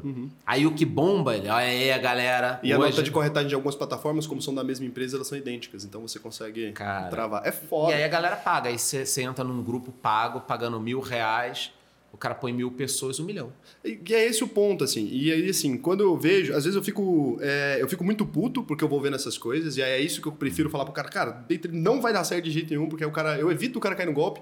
Cara, se eu tô evitando 95% das pessoas e tem ali um grupo de profissionais que o cara trabalha sério dessa maneira com alguma coisa, eu nunca vi o cara que trabalha sério vendendo produto, porque pro trade não faria sentido, você vai vender a sua estratégia pro outro cara, que a sua estratégia que você descobriu que dá ganho é meio complicado, porque no investimento mesmo, cara, o cara entra com você ali, ele te ajuda. Ele valoriza sua ação, vocês estão ali naquela empresa, vocês vão receber os dividendos da mesma forma, não muda nada, as ações estão vendendo de mercado secundário. Você não tem um conflito. Se você investe numa empresa e você acertou a empresa ali, e você fala dela para mim e eu invisto também, você não perde nada. Não. A gente comprou ações Tipo, no ah, mercado secundário. 10 fundos imobiliários. Se eu tiver, você tiver e mais 10 pessoas tiverem, tá vai ganhar bom mesmo todo mundo. É. Tá bom pra todo mundo. Você vai ganhar o mesmo tanto ali. O máximo que vai acontecer é uma valorização das cotas. Se a gente fala ali É, mas muito. é. Mas não dá, a gente não, Não tem dá, liquidez não. isso. É. Então, assim, a gente não consegue ser grande pra isso. Agora, pro trade não é assim que funciona. O maluco tem uma estratégia vencedora ali, ele tá tirando dinheiro da mão do outro.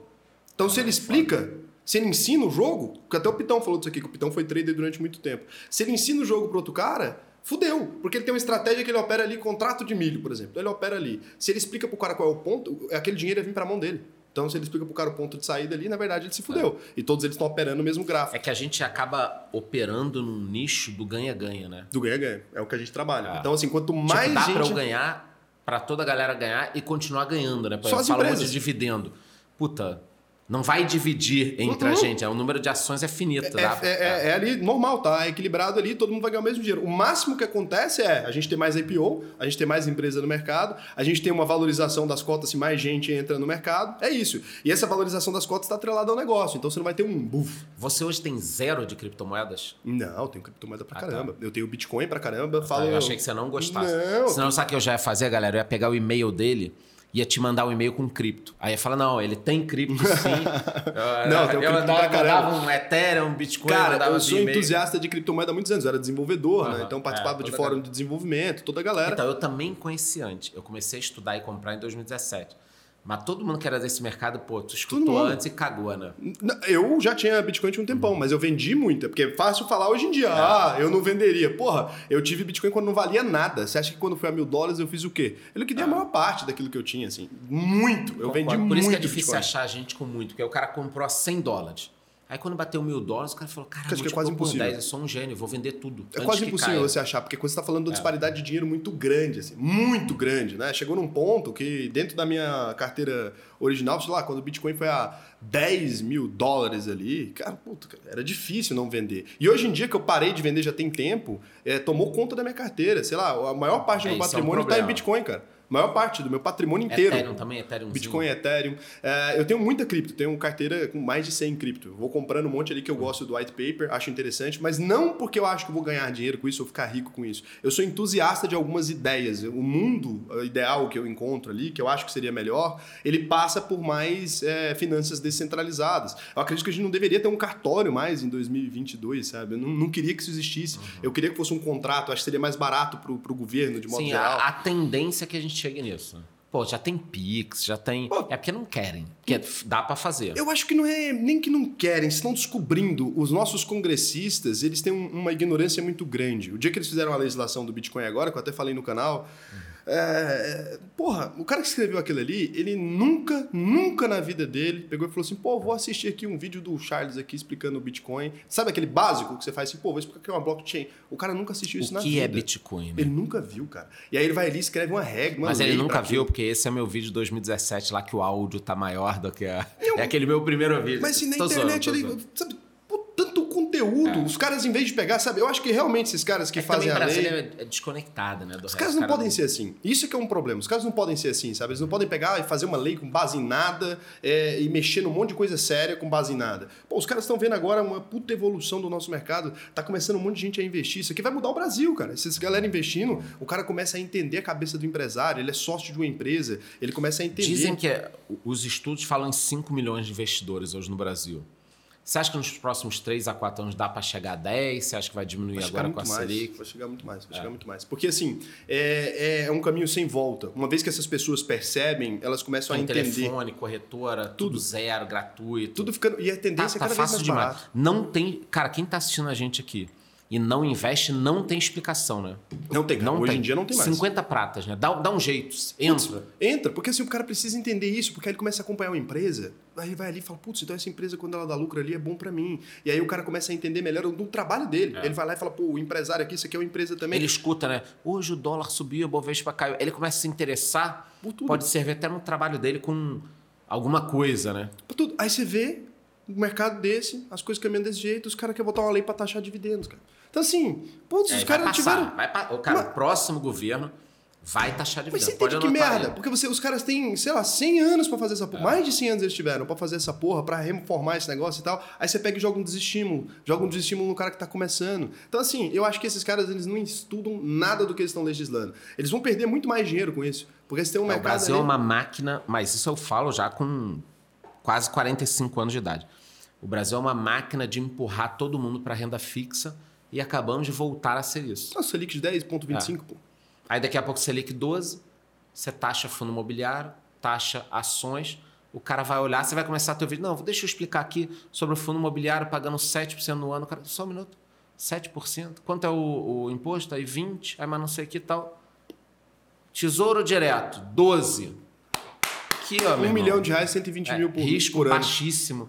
Um É isso aí. milhão de reais, 120 mil por ano. Sabe? Pô, Eu vou pra praia. Tchau. Cara, a melhor coisa que você faz. Aí, enquanto isso, ah, imposto sobre eh, dividendos. Pô, tá com imposto nessa porra dessa, desse direto, até mais barato pro governo. Enfia o imposto da desgreta nesse troço que eu prefiro. Porque assim, aquilo ali não gera nada. A gente tá pagando mais e mais. É, até tem um pouco, mas o, o grande problema é o seguinte: cara, antes de mexer em imposto, custo, né? Não, é que não lógico. vai acontecer, né? Não vai. Lógico, Mas não vai que acontecer. Os caras vão enfiar imposto em algum lugar. Então, assim, cara, entre você, porque aquilo ali, aquilo ali sai do dinheiro, é porque as pessoas não entendem que não existe dinheiro público. É esse o Não. grande ponto. Então, não é que a Selic está a 10,25%. Não é isso.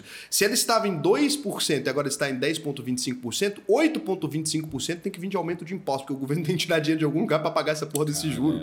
Então, assim, não existe dinheiro público. Enquanto o brasileiro não entender que toda vez que um político fala, ó, eu vou dar um benefício X, eu vou colocar uma taxa de juros em X, o que ele está dizendo é, eu vou te cobrar impostos em X. Não existe. E o brasileiro tá começando a, a olhar pra Argentina, porque na Argentina o cara nasce já sabendo o que é dólar. Já, investir já. fora. Ele é obrigado, né? Eu peguei. Questão de sobrevivência. É, eu peguei lá atrás um pouquinho disso, de que apartamento, carro era tudo cotado em em dólares, né?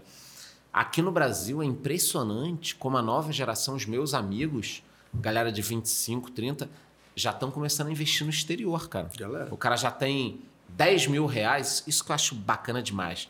O cara tem 10 mil reais e 3 mil tá no exterior. Ou seja, com teoricamente pouco, 10 mil é muito dinheiro, mas você entendeu, né? Sim. Não é um valor que a pessoa tá esperando Não, não. chegar a 100 Cara, mil é para investir no exterior. Não é rico isso. Cara, com 10 mil, o cara já tem uma carteirinha no exterior. Esse cara de 25 anos de idade, que já tem uma carteira no exterior, provavelmente daqui a 40 anos ele vai estar muito bem se ele continuar aportando todo mês, distribuindo e tal. Então, eu acho que o brasileiro, até um trabalho que a gente vem fazendo, o brasileiro está cada vez mais buscando informação, tendo, vendo no YouTube, outras plataformas, muito conteúdo gratuito, né? Esse eu acho que é um trabalho bacana, cara. Cara, eu acho isso sensacional, assim. Eu acho sensacional mesmo Uhum. a gente conseguir ir pra fora e tal. Só que a gente tem um problema, né? É, o que eu falo é, eu, eu como brasileiro, e putz, eu quero viver aqui pra sempre, eu não quero mudar daqui. Uhum. Então eu acho que assim, quando o Brasil caminha, né, para um lugar, e é massa a gente investir lá fora, é legal, eu invisto lá fora, tenho parte do meu patrimônio relevante lá fora. Aí a gente olha e ali é super atrativo, a gente tem aquele mercado que já é maior que o nosso, já é muito mais tradicional. Pô, a gente tá falando de 5 mil empresas, né? Enquanto a gente tem no Brasil. Mas aqui acho que vai 400. aumentar também. Tá aumentando. Só Tá que aí, em vez desses caras estimularem essa porra desse dinheiro a vir pra cá, Taxa de taxa.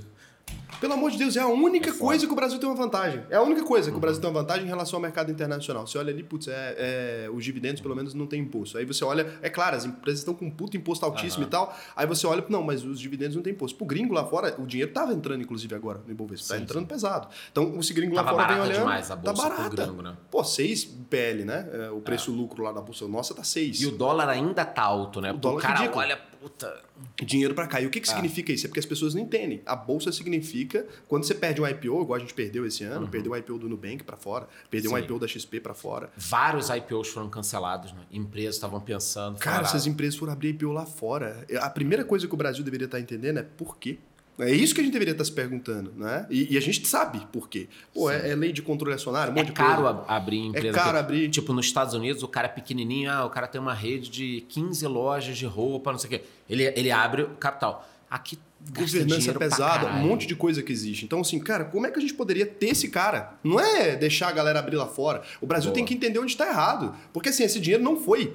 Esse dinheiro do mercado de capitais, que é o grosso da coisa, porque assim, quando o Nubank abre a IPO lá fora, cotado em dólar, o grosso da coisa, mais que os clientes estejam aqui e tal, o grosso daquele dinheirão de entrada mesmo, pô, foi para fora, foi pro Aí pensar exterior. isso é foda, né? A empresa é aqui, emprego O aqui, mercado gente é aqui. aqui. é. Porra, o lucro é aqui. Então, ou seja, o cara que lá é, é cliente do Nubank, pô, o lucro é aqui, a geração de riqueza do Nubank inteira é aqui. Hoje em dia é aqui, beleza que seja Latam, daqui a pouco que seja lá fora. E o, o grosso Sim, da grana tá Colômbia, lá México, fora. tá. O IPO bonitão tá na Nasdaq. É. Pô, é, é uma merda. E assim, e por conta de legislação, por conta de um monte de coisa que a gente conhece, por conta de um monte de problema que a Risco, B3 risco não atualizou, jurídico. risco jurídico, que no Brasil é complicado. Então, assim, isso tem que parar. Isso tem que parar em algum momento. Aí, enquanto isso, não. O Brasil, além de não melhorar esses critérios, a gente está perdendo essas empresas e tal, além disso, ainda vai ali. Eu e, acho muito e ruim essa parte que a gente tá falando do, da empresa cancelar IPO. Também acho. Ah, pô, o cara tava pensando, volta e meia a gente lê, né? Ah, Wine, pô. Ah, Wine é uma agora- empresa que eu queria investir. Tava pronto para investir. O Wine, pô, você gosta de vinho Uhum. também. O Wine, qualquer preço que saísse, eu falei, qualquer preço sair, eu vou comprar. Foda-se. Porque é uma empresa que eu gosto pra caralho, acredito E o mercado caras. de vinho no Brasil é pequeno ainda. Tipo, cresceu muito, mas é E pequeno cresceu perto por do... causa dessa empresa. Então, assim, cresceu não só ela hoje, né? É, eu como- assino o Wine, cara, desde o início da assinatura. Eu, Também, acho eu não que sei eu- te precisar quantos anos, mas você fala, Eu ó, assino desde a 2014. assinatura surgiu no ano tal, eu vou te falar. Então foi no 2014, ano tal que, Hum. Que eu. Eu também, tô lá firmão. Então, a empresa que eu falei, pô, vou comprar qualquer preço. Aí a gente vai olhar. A IPO cancelado por uma série de fatores, o mercado instável, o político falando coisa e os políticos legislando sobre coisas que eles não entendem. Então, assim, esse ponto acho que esses caras. O cara tá na minha casa. Pode ser igual o Coca, né? Porque como é que a Coca ganha dinheiro? Eu posso falar porque eu trabalho lá. Ela tinha a Coca, aí olhou a logística e falou: porra, eu tenho a equipe de venda, tenho o caminhão, tenho todo mundo trabalhando. Qual o sentido de eu vender e levar só a Coca nos estabelecimentos? Não, vamos ter a cerveja, vamos ter o água, água de coco, o suco, o chá, o... Então eles têm um rol de produtos pensando na Wine. Porra, eu e você, a gente já assina Wine. Então, eu fiz o cadastro, o cara tem meu cartão de crédito, eu compro vinho lá. Será que eu poderia comprar uma água diferenciada com gás? Os caras mandar uma garrafa por mês, eu compro. Queijo. Queijo, charutinho, charutinho, dois charutinhos por mês. Eu compraria. Também.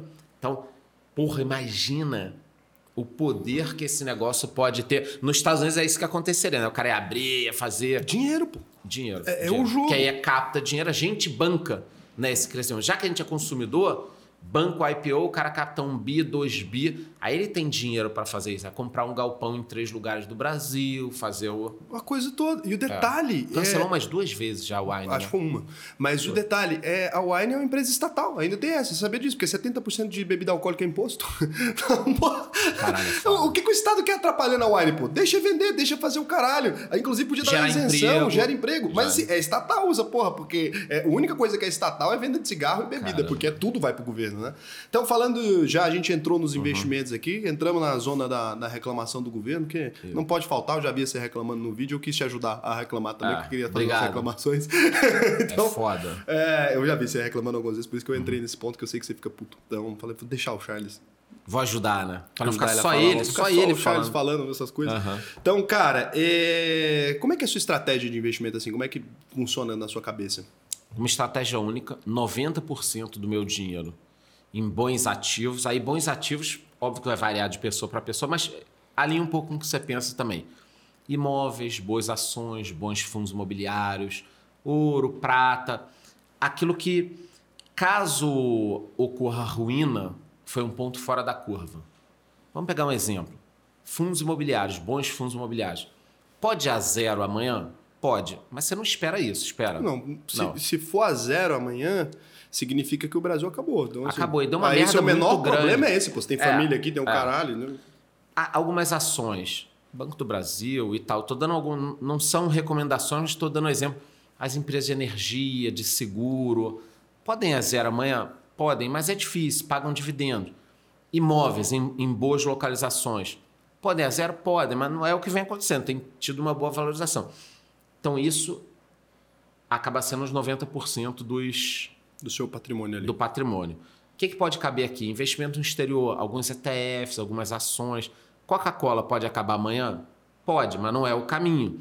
McDonald's, fundos imobiliários no exterior, VNQ, VNQ, ETFs de fundos ETFs imobiliários. de rates ali. É, ok. E nos 10%? Cara, aqui é onde eu ganho muito dinheiro. Mas tem que ser só 10%. Cripto acaba atrapalhando um pouco, porque vai subindo, Vai e- subindo. e, me, me empurrando. Mas você faz vendas, né? Diferente de mim. Cara, eu faço um pouco. De um tempo pra cá eu vim rebalanceando, tento deixar em USDT ou SDC e depois eu compro e vendo de novo. Então, pegou um pouquinho mais de 10%, mas eu tento trabalhar com. Expliquei pra galera o SDC e o SDT. Já vou explicar. Então, algumas criptomoedas estão nos 10%. Cara, o Bitcoin eu tento não vender tanto mais para acreditando que ele pode pegar um pedaço desses 90%.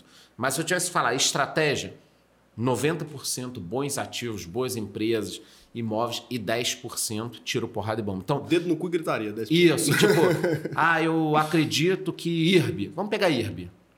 Barça comprando, sei que comprando, melhorando. Vamos supor que os bancos ponho ordem na casa, porque até agora eu não vi ninguém preso, eu não vi nada acontecendo. Eu só vi uma empresa em que falava que era a melhor resseguradora do mundo, que era a que mais dava lucro, e de repente é uma empresa que só dá prejuízo e nada aconteceu. Vamos só que vire a maré, e aí eu penso que ela pode triplicar. É nítido uma empresa dos 10%. É nítido que é uma empresa dos 10%. Então é mais ou menos assim que, que eu trabalho na minha cabeça. Por que eu cheguei nessa estratégia? Porque eu perdi muito dinheiro lá atrás, com day trade, com concentração em ações de risco. Então, mesmo que eu ache. Vamos só o seguinte: eu cheguei à conclusão de que IRB, cara, é ação. Agora vai. Pá. Pá, é essa, é essa. Estudei, puta, é isso aqui. O meu limite são 10%. Se eu liquidar algumas coisas, senão não tenho 10%. Que, que isso faz? Com que eu me proteja. Porque 90% do meu dinheiro dificilmente eu vou perder. Eu ganho dinheiro aqui nos 10 e vou jogando para os 90. E nos 90 eu ganho dividendos e mais um pouquinho. Ponto. É isso. Se vai multiplicar por 10 a minha carteira, acho difícil. Agora, o risco da ruína é praticamente zero. Para eu me arruinar, tudo foi arruinado, que tem imóvel, ouro, prata, tudo foi arruinado. E nos 10%, eu fico muito tranquilo, porque quando isso aqui cai, eu não estou nem aí. São ativos que eu tenho 3% do meu patrimônio, no máximo 5% do meu patrimônio, então eu posso ficar muito mais tranquilo. Vamos pegar aqui o exemplo da Oi. Ah, eu tinha bastante Oi, dentro dos 10%. Comprei num valor, caiu, comprei mais, caiu, comprei mais. Eu estou muito tranquilo. Agora, e o cara que tem 100% do patrimônio Oi? Será que o cara está tranquilo? Não tá. Então, ele não consegue trabalhar o, o emocional dele. Sempre que você tem muito num ativo, e eu não tenho mais do que 10% em nenhum ativo, a não ser no Bitcoin às vezes, sempre que você tem muito no ativo, quando aquele ativo cai, cara, você pode perder o teu racional. Com certeza. Imagina o cara que tem 100%, eu conheço alguns, 100% em um ativo. Igual o cara hoje do Uber. Igual o cara hoje. Magalu. Magalu. Cara, tua, olha que loucura. Olha que parada louca. A tua vida passa a depender de um negócio. Eu vou te dar um exemplo. Eu comprei via varejo a 4. Quando começou a subir, subir, subir, eu lembro que estava falando com um amigo meu que também tinha muito via varejo. Na época era via varejo, agora mudou para via a 15. Aí a gente estava falando no telefone e tal. Aí eu falei, ó, cara, eu vou vender. Ele, poxa, mas tu não acha que vai a 20? Eu falei, meu irmão, essa porra pegou um pedação da minha carteira. Aí, olha o exemplo que eu dei para ele. Se o dono lá, a família Klein, tiver num helicóptero, Deus me livre, o helicóptero cair, eu vou me fuder. Então, olha que loucura. Se o cara da manutenção de helicóptero não apertar um parafuso direito, eu vou perder meu dinheiro, cara. Não dá. Então, eu, a minha vida começa a depender, a minha vida financeira, de uma porrada de coisa que eu sei que você vai falar assim, puta, esse cara é muito louco, isso não vai acontecer. Não, não. É, mas quem achava que um maluco ia comer um, uma sopa de morcego e ia dar essa merda toda? Não, não acho que Então é a gente não pode colocar todo o nosso dinheiro no, no, no, no risco Numa da aventura, ruína. né? Não dá. Numa aventura. faz mesmo em bons ativos. Eu acabei de falar, acho muito difícil a Coca-Cola acabar. Por que eu não põe 100% então do meu dinheiro na Coca-Cola? Se ela ao longo do tempo vai crescendo. Porque daqui a pouco eu acho a porra de um rato numa Coca-Cola, eu vou me ferrar. Então, um rato entrou na fábrica, entrou na lata, aí eu vou perder meu dinheiro? Então, a concentrar muito, tudo bem. Eu até tive uma- um papo outro dia com um cara que falou: não, mas o Buffett sempre fala, é, ou falava, ou outros investidores falam: não, tenha seus ovos sim na mesma cesta e conheça bem a cesta tal. Não. Ok. O, o Buffett tem uma frase muito boa. Diversificar é para quem não sabe o que está fazendo, a frase do Buffett. Agora presta atenção, vamos lá. O Buffett tem 92 anos, desde os 14 anos ele está no mercado financeiro. Comparado ao Buffett, você sabe o que está fazendo?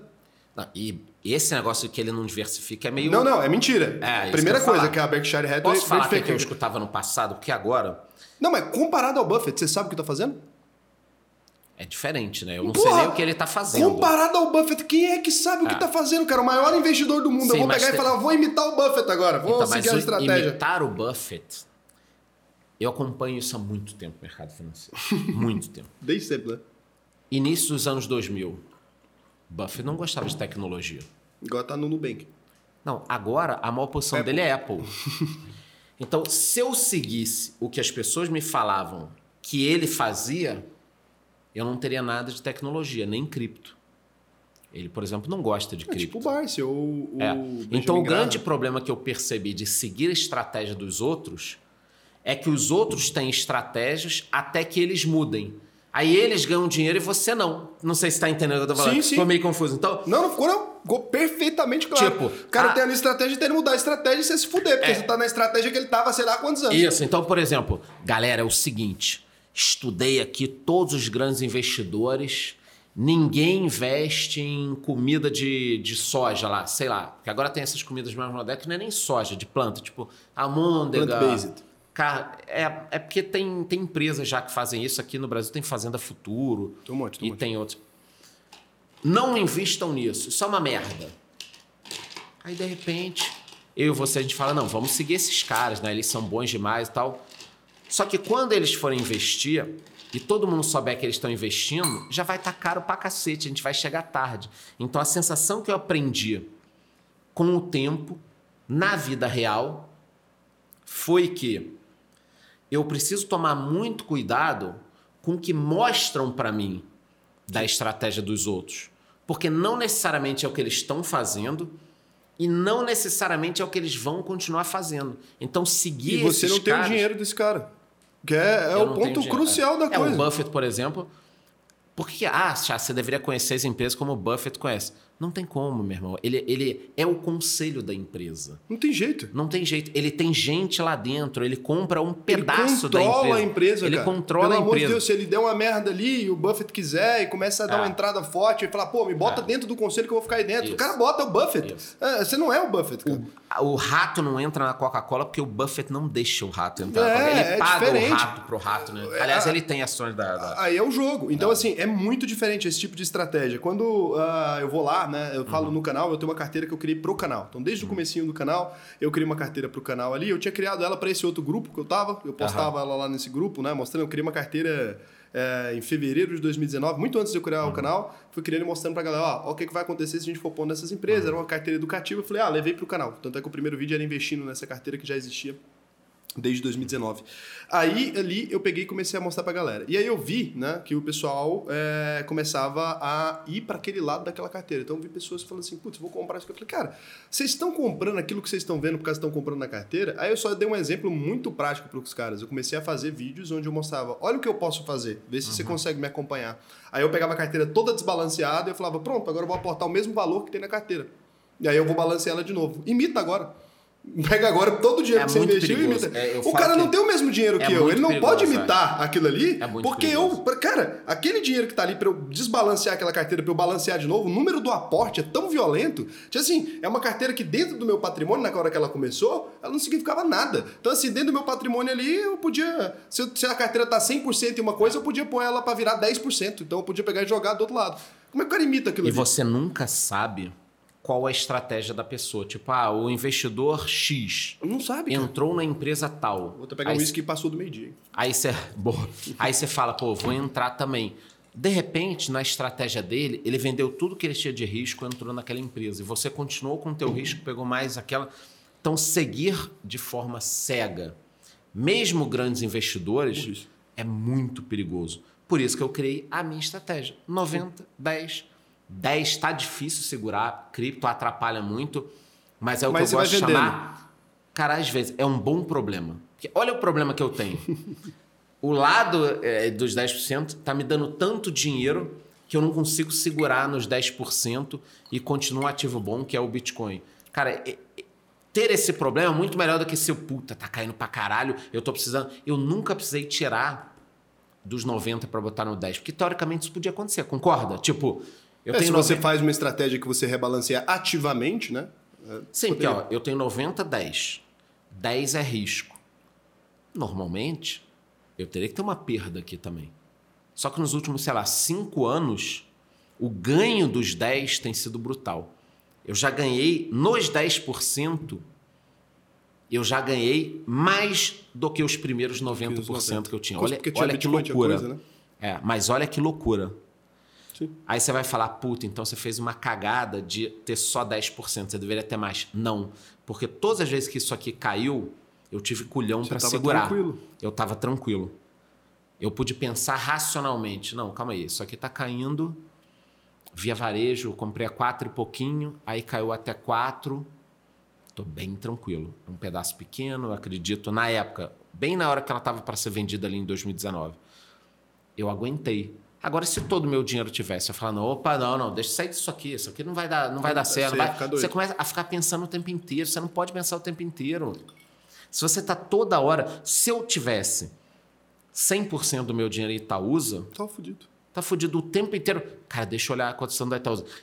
A Não gente- vive, não É, trabalha, não imagina- ganha mais dinheiro, não faz nada. A gente não tá num dia de semana aqui, hoje, gravando. Se eu tivesse 100% do meu dinheiro em Itaúsa, eu ia pedir no meio do podcast para ir ao banheiro para olhar a cotação. Caralho, como é Tem que tá gente a que faz cotação? isso. Principalmente quem é trader. Agora, deixa eu te fazer uma É, e na provocação, vida, né? então. Na vida, né? Vou te fazer uma provocação. Sim. Eu tenho um pensamento muito similar, eu concordo com você da gestão de risco, acho super interessante, assim. É, E aconteceu a mesma coisa, engraçado. Lá no meu canal, se você ver, tem os primeiros vídeos, eu faço investimentos em Bitcoin quando ele está a 30 mil, depois faço mais um a 60. Então ficou um preço médio ali de Aham. 50 e alguma coisa. Aquilo sobe, aquele 5% que era do patrimônio, menos de 5% que era do patrimônio, acaba se transformando ali em mais de 40, chegou a alguns momentos foi a mais de 50. Mas não é um bom problema? É um bom, Porra. Aí, o Bitcoin ali eu nem considero tanto investimento. Aconteceu isso também comigo na renda variável. A Sinqia, VEG, tem várias empresas que eu coloquei dinheiro lá e que elas porraram, mas porraram com muita violência. E mesmo aportando, teve épocas que não dava para regular. Mesmo com aportes frequentes, você não conseguia regular ali. E aí, eu tenho uma postura um pouco diferente da sua em uma parte só. Na alocação de capital, a gente pensa parecido, então eu não invisto capital de risco eh, em empresas ah, mais arriscadas acima de certo limite. Eu uso lá um jogo de perguntas e respostas, faço uma gestão de risco, tem todo um modelo de gestão de risco ali. Eh, que tem que ser mais complexo porque você faz vendas e eu não faço, então a minha escolha tem que ser um pouco mais complexa Aham. porque eu não dou saída. Né? Você dá saída, você pode se dar o luxo de investir numa Oi ali, de investir numa IB, eu não posso, porque eu não faço saída, então se eu entrar, eu vou ter que continuar ali. Ah, só que, toda vez que a gente pesquisa os maiores investidores da história, qualquer um que você pegar, os maiores investidores da história, gestores de fundo, profissionais, assim, estamos falando não de Warren Buffett, esses caras, estamos falando de gestores profissionais de fundo, eles utilizam essa mesma estratégia, chama gestão ativa. Então, todos esses caras gestores de fundo, a maior parte deles perdem para o próprio índice que eles tentam bater fazendo gestão ativa. É muito pior você tá falando. Não é que a maior parte perde, a maior parte acaba, né? As pessoas não É, falam Mas isso. eu fui só... Você, foi suave, o pessoal não tá A entendendo. gestão ativa... Ele tentou me provocar falando o seguinte: olha, no longo prazo, a galera que faz a tua estratégia Gestão perde ativa. dinheiro. Não, é muito pior. No longo prazo, a galera que faz a minha estratégia morre, fica pelo que é a galera que faz vendas recorrentemente. Só que não é dessa forma que eles Não, fazem. os caras 90 porram. 10. Não é. Você não, não tem sua gestão de risco, que eu achei genial. E- Isso é genial. Um problema. Eles têm muita pressão de fora Pra vender, às vezes. para vender, para comprar. Por exemplo, vamos, vou te dar um exemplo. Bitcoin deu uma porradona. Eu tenho uma carteira do meu canal também. Cara, quando chegou lá em cima, 60 e poucos mil dólares, eu falei, galera, tá esticado. Aí eu botei um pouco para stablecoin, para para dólar. Tá esticado ali o negócio. É, para dólar. O cara do fundo sofreria uma pressão muito grande. Não, você tá com meu dinheiro, o Bitcoin vai subir, que loucura você vender um pedaço, você tá maluco, você tá tal coisa. Aí quando cai, eu compro.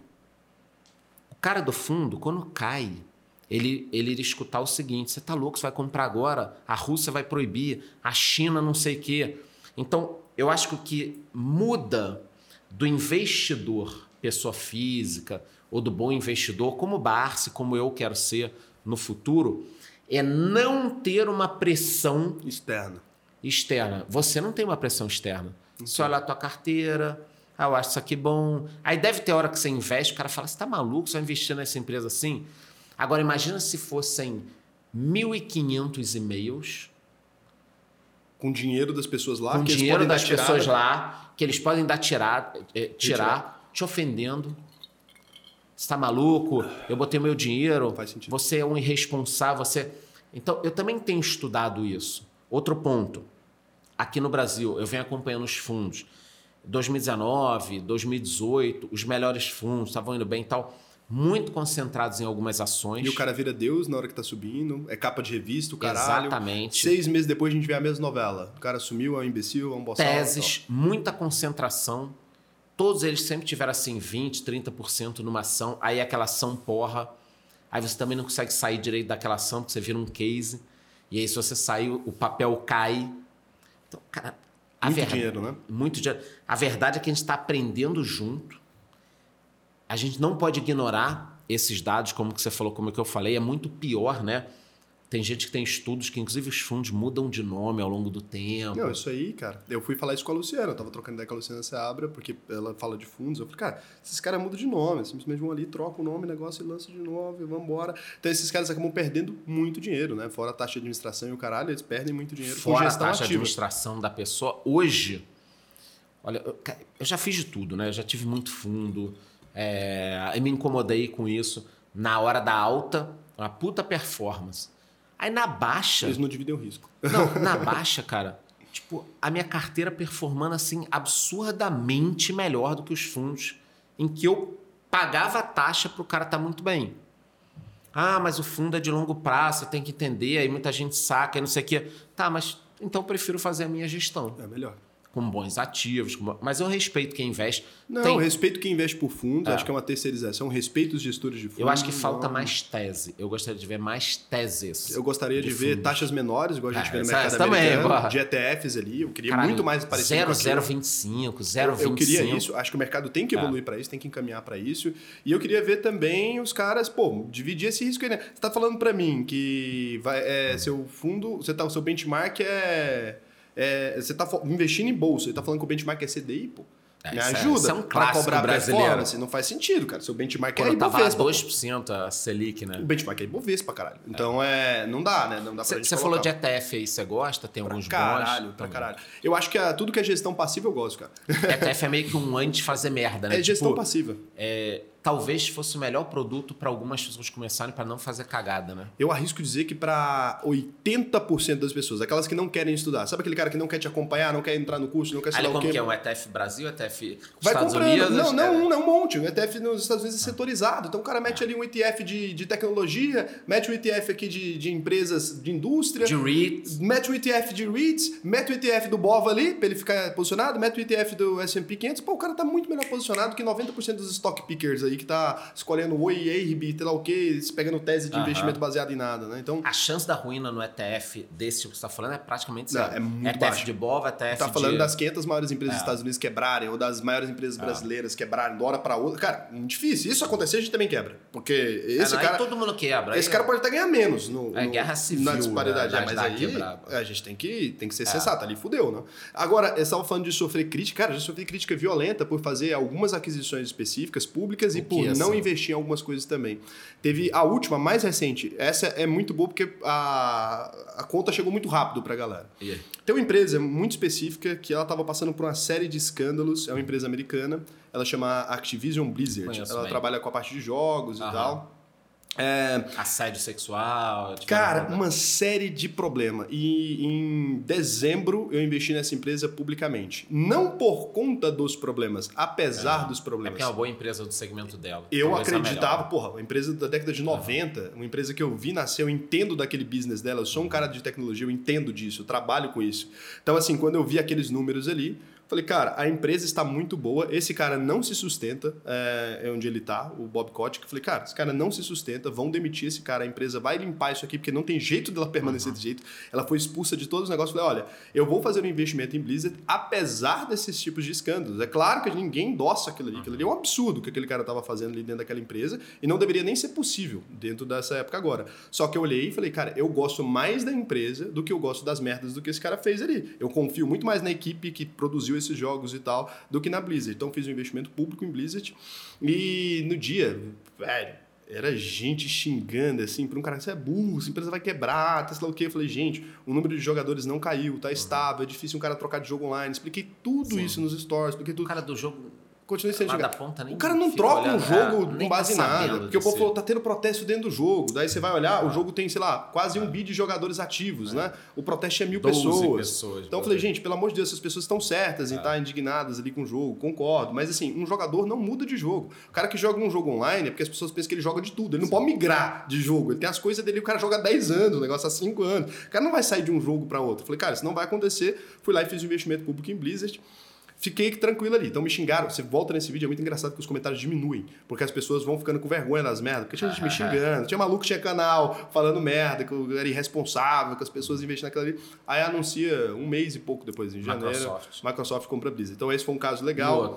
Da VEG foi assim também. VEG tá esticada, tá cara, né? Porque quando eu fiz o vídeo da VEG, foi, era 2019, a VEG tava no pico histórico do Aham. preço dela. Eu faço investimento público, explico todo o racional. Fiz vídeo de uma hora, cara. Explicando, cara, olha, a VEG troca de produtos a cada cinco anos, a VEG tá investindo em indústria 4.0, a VEG tá, comprou essas empresas dessa indústria, comprou empresas de diferentes nichos ali, cara, loucura. Assim, realmente, de inteligência artificial, a VEG tava investindo e tal. Eu falei, olha, e normalmente é tradicional da VEG trocar de produto a cada cinco anos. Então a VEG tá se encaminhando para se tornar uma empresa de tecnologia e fazendo aquisições pesadas, não a de motores elétricos, como continua insistindo em chamar ela até hoje, né? Então os múltiplos dela para empresa de motores elétricos estavam esticados, os múltiplos dela para empresa de tecnologia estava ridículo, era lucrativo. Eu falei, cara, acredito muito, botei dinheiro, a VEG começa a subir também, mesma coisa aconteceu, né? Foi uma das ações que mais me deu dinheiro nos últimos anos, a VEG. Pra mim também, pra caramba. Sim, é o mesmo esquema dessas de que eu falei alguma coisa, as pessoas me xingaram, depois a empresa porrou. Também na época da 2020 também falei, hum, tava investindo durante a crise, né? Então eu investia mês a mês, me xingaram pro caralho, depois porrou a carteira, daí todo mundo fica, ah, é gênio. Eu falo, caralho, não sou gênio agora e não sabia. muito- o pessoal gosta muito, acho que você também deve ver. As pessoas se sentem confortáveis de entrar numa ação que já subiu muito. Por exemplo, a VEG, na hora que ela chegou no topo, as pessoas ficaram confortáveis. A Magalu, na hora que chegou no topo, ficaram. A minha audiência não. O Bitcoin, na hora que chegou. Não, mas 99% Uhum. dos investidores, não a audiência, nem a minha, nem a tua, porque o cara vai vendo o que a gente fala. Mas o investidor comum, tanto que o pico do número de investidores nessas ações é justamente no, no ápice do, No ápice do, preço. do valor. Isso é uma loucura. né? Aí teve o problema do IPO do Nubank, esse daí acho que foi o bem mais rage, porque eu falei que era péssimo. Eu falei mesmo, peguei os Eu também empresa. falei que era caro e Ah, eu falei que E era detalhe, uma tese ruim. Em nenhum momento você deve ter falado mal também da empresa, nem eu. De forma alguma, a empresa é muito Só que boa. num preço Nos múltiplos que É, exata- eu falei que é era- como se fosse o seguinte: você quer essa latinha de coca? Ah, eu quero. Então tá, tá aqui, ó, 150 reais. Não, vai tomar no cu. Não, é Ué, isso. mas então você não gosta de coca? Eu gosto pra caralho. Ué. Então foi isso. Eu peguei e falei, Exato. cara, a IPO, o Nubank é um banco genial, disruptou o mercado e tal. Só que eu falei, gente, por esse preço, É. não tá não tá ornando. Porque assim, por mais que ela dominasse o mercado inteiro nacional, eu fiz algumas contas. Caiu, já subiu um pouco, mas eu, eu também falei isso outro dia conversando com o Rafa lá da, da Levante. A mesma coisa que a gente falou. Galera, olha só.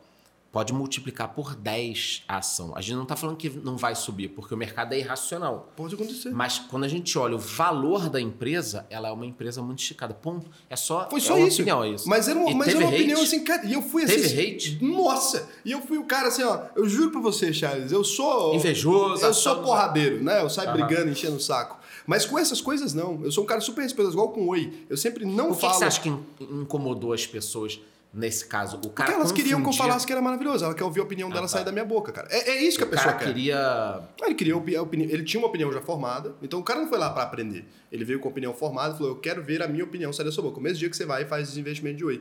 O cara não tava puto com o que você falou. Ele só chegou lá e queria ouvir porque ele queria ouvir a opinião dele sair da sua boca. Ele queria ouvir que tava barato, ele queria ouvir que faz sentido comprar e tal. Você fala o contrário daquilo, independente da forma como você fale, você vai ouvir a ofensa. Porque assim, o cara não tá mais disposto a ouvir. Cara, mercado, cara, financeiro, o cara só aprende depois de se fuder. Não, Ah, não, tem isso, jeito. eu, isso eu concordo. É muito, cara, muito raro alguém aprender 100% e Ouvindo. muito bem, sem perder nada, nenhuma Não ação, nem nada. Não existe. Teria que, ser uma- teria que ser um período no mercado de alta bom pra caralho, o cara sai investindo em tudo. Mas aí esse cara, a pior coisa que pode acontecer no mercado, isso eu converso com muita gente antiga também, é você ganhar dinheiro da forma errada. Aí você vai achar que deu certo. É, e aí você vai fazer umas cagadas violentíssimas, entendeu? Daí Mercado de alta causa muito isso. Mercado de alta de cripto é pior ainda. No- é, Mas é todo mercado, porque aí na hora que o negócio tá no alto. É. Mas eu faço questão. Toda vez que eu vou defender uma empresa, eu checo se a cotação tá caindo. E toda vez que eu vou falar bem de uma empresa, eu checo se a cotação. É, toda vez que eu vou falar bem de uma empresa, eu checo se a cotação tá caindo. E toda vez que eu vou comprar, eu checo se E a cotação tempo tá a caindo. galera que segue o perfil de canal que é o nosso, eles entendem bem, eu acho. É isso. Mesmo o cara fazendo cagada, é engraçado, eu recebo mensagem assim, é... Eu sei que você não vai concordar, mas eu fiz cara isso. entende, é. Será? Tipo, ah, eu sei que você não. Tipo, hoje eu postei que eu vim lá, o, o cara do Uber, gente boa pra caralho, falou que tá 100% em, em Magalu. Aí eu olhei aqui antes de entrar do meu stories, tá flodado, assim, comentário. Cara, gente pra caralho comentando, a galera rindo. Pô, esse não te segue, esse não te segue. Eu já fiz isso, eu já fiz isso, eu já fiz gente. isso. A galera vai fazendo aí aprende, porque perdeu. Que aí, de repente, o cara tinha tudo numa ação, não necessariamente Magazine Luiza. E aí caiu 70%, o cara perdeu o patrimônio. Aí agora ele começa a fazer as coisas um pouco mais certinhas. Às vezes a pessoa dá uma recaída, Mas ele vai indo. perde de novo. É, é como tudo. Por isso que é importante começar cedo. Mas a gente mesmo Né, tem com viés, 50 cara. reais. A É. gente é assim que Por isso que eu uso os 10%. É, mas esse é o ponto. Porque cara, assim, é- sabendo de tudo que eu sei a vida inteira, ah, ó, tô lá desde 2014 que eu invisto direito. Desde 2012 eu comecei Aham. a comprar ações, mas investi mesmo em 2014, porque quando você tá comprando ação aleatória, não tá sabendo o que tá fazendo, não é, muito não, mas conta, conta, conta. Eu não Olha, conto. Eu conto Pô, investimento. mas ali tu aprendeu pra caralho. Foi, foi a fase que eu mais aprendi, mas eu ainda vendi ação, então não tem a ver com a tese que eu sigo hoje. Tá, então, assim, beleza. é aquela coisa que era muito. Sabe que eu tinha uma teoria já de investimento, tinha lido Investidor Inteligente, já entendia de investimento, mas eu ainda era bem. Eu não era vida doida, não Entendi, saía entendi. investindo em qualquer merda, mas eu era assim, sabe? Tipo, cara, ganhei aqui, eu vendo. Então eu era meio assim. Então eu ainda fazia umas vendas muito frequentemente, então não tinha muito tese. Era mais eh, a cotação ajudava muito no meu, no meu cérebro ali e ganhava, tava dando certo ali. Só que aí que eu começo a investir mesmo oficialmente em 2014.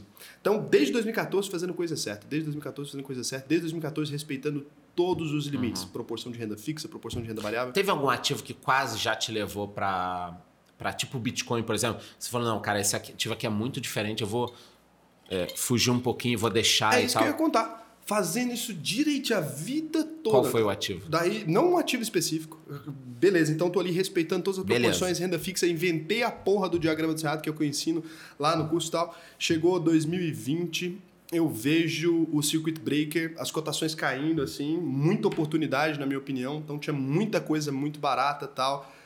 Cara, eu não só cogitei seriamente fazer desinvestimento de renda fixa para porrar em, Aham. em- em ações, como eu fiz. Eu peguei ali, peguei renda fixa, tirei da minha proporção de segurança duas vezes seguidas. Tirei da minha proporção de segurança, tanto na minha carteira pessoal quanto publicamente, tal em ação. Beleza.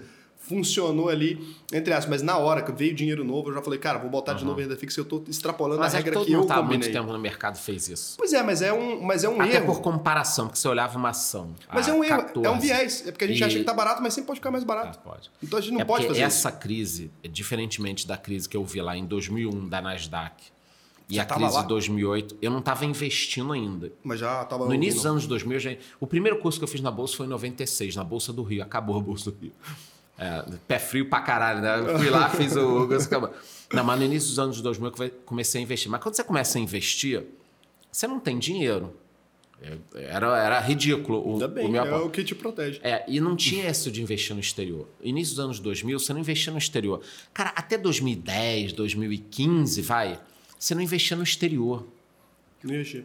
Claro que não, você só investia no exterior. Ah, não, mas eu tenho um amigo que investia no exterior. Vai lá ver se o cara já não era milionário. Não, não. Eu comecei, acho que, a investir no exterior. E falar assim, investir no exterior é uma palavra elegante. Eu comecei a comprar alguma coisinha ali no exterior em final de 2015. Final de 2015. Então, antes de 2014, 2010, você não tinha como investir. Eu nem sabia que isso existia. Te sendo Então, bem honesto. O que, que acontecia? Nem no Brasil não investia. Eu consegui investir bem em corretora nacional porque eu estudei economia. Eu tinha um amigaço que trabalhava em corretora.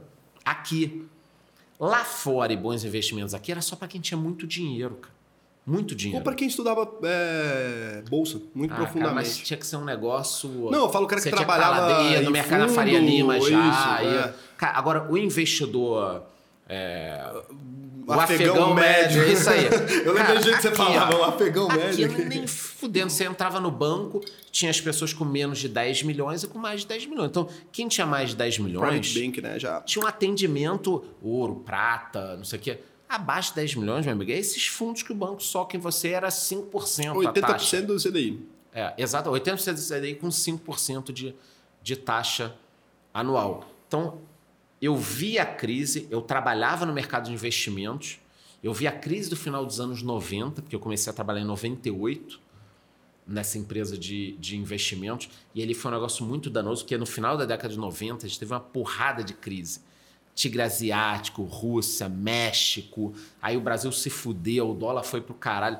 Então, eu vivenciei isso tudo. Por que, que eu tô te falando? Porque essa geração mais nova da Bolsa não viu um período de verdade de queda. E é isso que alguns investidores lá de fora falam, ou daqui que conhecem lá fora falam. A gente vai pegar em algum momento um período grande. Quando você olha a Nasdaq depois da bolha de 2001, Demorou mais de 10 anos para ela dar uma porrada de novo. Cara, imagina essa. Eu não acho que vai acontecer de 10 anos, tá? Sinceramente, dando meu... mas é uma opinião pessoal. Pode chegar gente com gráfico, com tudo, eu respeito, cada um tem suas teses, né? Mas a gente pode ficar dois, três, quatro anos andando de lado. Hoje, eu sei que um momento desses seria bom pra cacete pra quem tá vendo a gente. Seria ótimo. Porque o cara pode olhar, pô, a minha carteira não anda, ou ele pode olhar o seguinte, eu vou ter uma janela de 4, De 5 aporte. anos de aporte para depois dar uma, uma pancada. Só que normalmente o nosso viés é o do putz, cara, caramba, comprei Itaúsa a é 8. difícil ter esse psicológico, né, É. cara? Mas agora, assim, olha só, é, o que a gente, para mim, o pior momento, né? Porque eu falo que essa Aham. crise, o pessoal fala, ah, grande crise do 2020, fala que não é crise, cara. Crise que dá porrada pra baixo é uma delícia. Aham. Você aproveita, o negócio subiu em Aham. meses. É ridículo isso aí, isso não é crise. Então, assim, a gente não pegou crise em 2020 agora, pegando dias ruins. Porque é uma crise que no final do ano o índice tá maior do que ele maior, começou, porra, porra. no é- ano, né? Na verdade, aquilo ali foi promoção pra quem sabia investir. Pô, é assim, de graça. Não é lá. Ah, mas meia dúzia ficou desesperado, chorou, claro, velho. Mas a gente nunca viu tanta entrada de CPF quanto aquela ali. Se fosse uma crise de verdade, você ia estar vendo entrada de CPF aos milhão. Não, não existe crise com 200 mil negros entrando em bolsa. Ninguém quer saber de bolsa na crise. Agora, você imagina o seguinte: a gente deu o exemplo da Nasdaq. Olha essa merda. Pega o índice Nikkei, cara, os japonês, velho. 1998, essa porra fudeu. Broxou ali o índice. 20 anos. 20 anos pra De superar lado, a máxima. de lado, De lado. Mas é que assim, não subia. Não é, não é nem que fazia 5% na semana. Não fazia porra nenhum. Negócio ficava assim, ó. Tuc, tuc, tuc, tuc, tuc, tuc, tuc, tuc. Isso aí mata. Não Mas tem um tem uma- cara que tá segurado desde 98, eu, cara. eu uso o Japão também, às vezes, como exemplo, pelo seguinte, porque todo mundo fala, não, caiu, comprou, porque no longo prazo sempre sobe. Aí você fala, porra, explica isso pro japonês. Vai lá. Vai lá no Japão falar isso. Caiu, pro, comprou. Pro cara. Mas o Japão, especificamente, ele passou por uma bolha imobiliária Não! brutal. Que- É onde- exceção, claro que onde é o exceção. terreno, olha que loucura. Depois eu, eu passo as proporções exatas, a gente coloca no vídeo, mas o terreno da família real japonesa valia mais do que toda a Califórnia, por exemplo. Tipo assim, os números no Japão de, de- da bolha imobiliária foram algo assim surreal no mundo Nem todo. fazia sentido. Foi expandindo, expandindo, expandindo. Aí o que, que acontece? É igual um pedaço da bolha americana de 2008. Como o mercado inteiro imobiliário infla, você acaba inflando todos os ativos, as pessoas vendem, compram, financiam. Isso cria uma bolha e quebrou. E até hoje, você falou um negócio bom. Até, até hoje o Japão não se recuperou daquele momento. Agora A recuperou. economia japonesa. Não, mas não se recuperou, recuperou como a minha geração viu na década Ah, de não, não, 90, isso eu não vi. o Japão sendo usado como case. Olha que loucura. O que eu vejo as pessoas falando da China hoje, China vai passar o Japão, os Estados Unidos, China está dominando, China não sei o quê. A minha geração, anos 80 e 90, viu isso do Japão. Então, eu na faculdade de economia estudei o quê? Toyotismo. Toyotismo. Era o grande movimento. As fábricas japonesas, Kanban, Caralho. Toyotismo, o Japão ensinando modos de produção, just in time, que veio de lá, estoque zero. Isso tudo eram teorias do Japão Caramba, que foram para os. Estados Unidos e eu cresci ali no início da minha vida escutando o seguinte: cara, o Japão vai engolir os Estados Então Unidos. você acha que China é onda? Então, vamos lá. Porque a China passou, teoricamente, em crescimento O econômico. foda passou. é isso que eu tô te falando. Eu vivia. E se vocês pesquisarem, tem filmes sobre isso. Tem um filme Não, que não, é. eu sabia que o Japão tinha tido a era de ouro ali. Eu sabia Isso. e a gente ouve, né? Você vai pegar historicamente, a gente vê que realmente a tecnologia do mundo era, Era do japonesa. Japão. Aqui, a Toshiba, essas empresas que a gente comprava Relógio coisa, Casio. tudo, tudo era, era japonês. Teve uma época que tudo, Então, até a cultura era japonesa. por isso que- Tamagotchi, os negócios É. que a gente brincava, tudo. Tamagotchi. Então, óbvio. Mas eu não sei se agora se Tamagotchi era chinês. Não, não, não. É japonês, Japonês, né? é o nome, Tamagotchi. Nintendo. Nintendo, não, tudo, cara. Tá, Na então nossa vida, tudo era japonês, chegou Tudo era japonês. Então quando você me fala assim, puxou uma puta comparação. Então pode acontecer a mesma coisa com a China? Não sei. Porque a China é muito maior do que o Japão, população muito Chegou maior. em níveis também diferentes ali. Chegou em níveis diferentes. Mas eu não posso apagar da minha memória as frases de que o Japão vai engolir os Estados Unidos. E isso ficou muito longe. Eles têm um pro... Óbvio que assim, é ridículo, né? Os caras são uma ilha, né, cara? É. É, uma comparação. Eles já fazem até demais. Eles já chegaram num ponto. Absurdo. Só de você pensar de ser uma das maiores economias do mundo. Mas a gente não pode é, parar de pensar isso. E quando eu vi o caso da Evergrande na China, Eu pensei que ia dar merda. eu pensei Juro que ia você, dar eu mais fiz um merda. vídeo falando que ia dar mas merda só não deu mais suave, merda. Porque Mas eu acreditava dentro, falei, agora... vai dar uma merda federal. então, mas acho que se fosse um país livre como o Japão, Inglaterra, França, Alemanha, daria merda. Mas eu achei que ia dar merda no mundo todo. Então, mas é China, né? O cara pega, para, para a merda. China, o cara consegue falar assim: amanhã vai quebrar, para, para, para, para. Ninguém vai quebrar. Abre a planilha aí. Vai quebrar ninguém. Troca isso, vai quebrar, ninguém vai quebrar. Troca isso aqui, troca isso aqui, troca isso aqui. Você é do Banco Central injeta tanto. E o executivo da Evergrande tá ali, não, esse fuzila, o outro não sei o quê. Arruma tudo. Eu acho que os caras fizeram uma composição. Claro que não vai resolver 100%, mas se fosse qualquer outro país do mundo, Bicho, tipo uma Alemanha, todo, tipo o Japão que você falou, teria, cara, ruído absurdamente. E eu gosto muito de pensar no Japão nessa questão de tempo, né? Tipo, ah, Caiu comprou.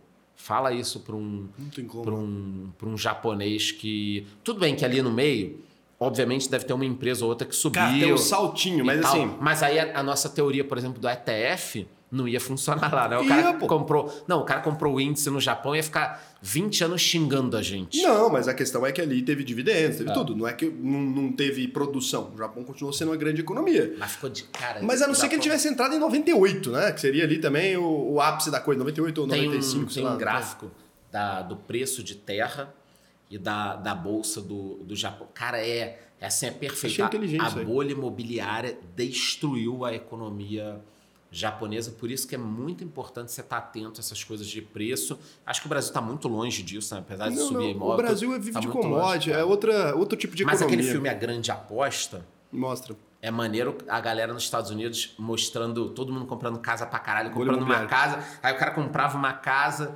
tipo, pagava um pedaço, aí vendia, já comprava alugava duas, a casa, comprava alugava a duas, casa, as prostitutas comprando todo oito casas. mundo e tal. Hum, E aí o cara chega num condomínio vazio Ninguém. a parada, né? Hum. Ele fala, caralho. O Brasil tá bem longe dessa situação, porque a gente não tem Muito nem casa, uma casa por habitante ainda, É, né? Tá bem longe, inclusive. O que a- a- nesse aspecto, uma Selic alta é muito ruim para financiamento imobiliário, né? Porque o Brasil tem esse déficit. Óbvio que a gente precisa, eu não estou dizendo isso, Cadê eu estou dizendo o seguinte: porra, o mercado de construções ele é muito bom, né? Porque ele puxa, cara, ele puxa mão de obra pra caramba. O mercado de construção já salvou o Brasil nos últimos anos umas três vezes. Se É. Ele a gente for honesto, umas três vezes. saneamento.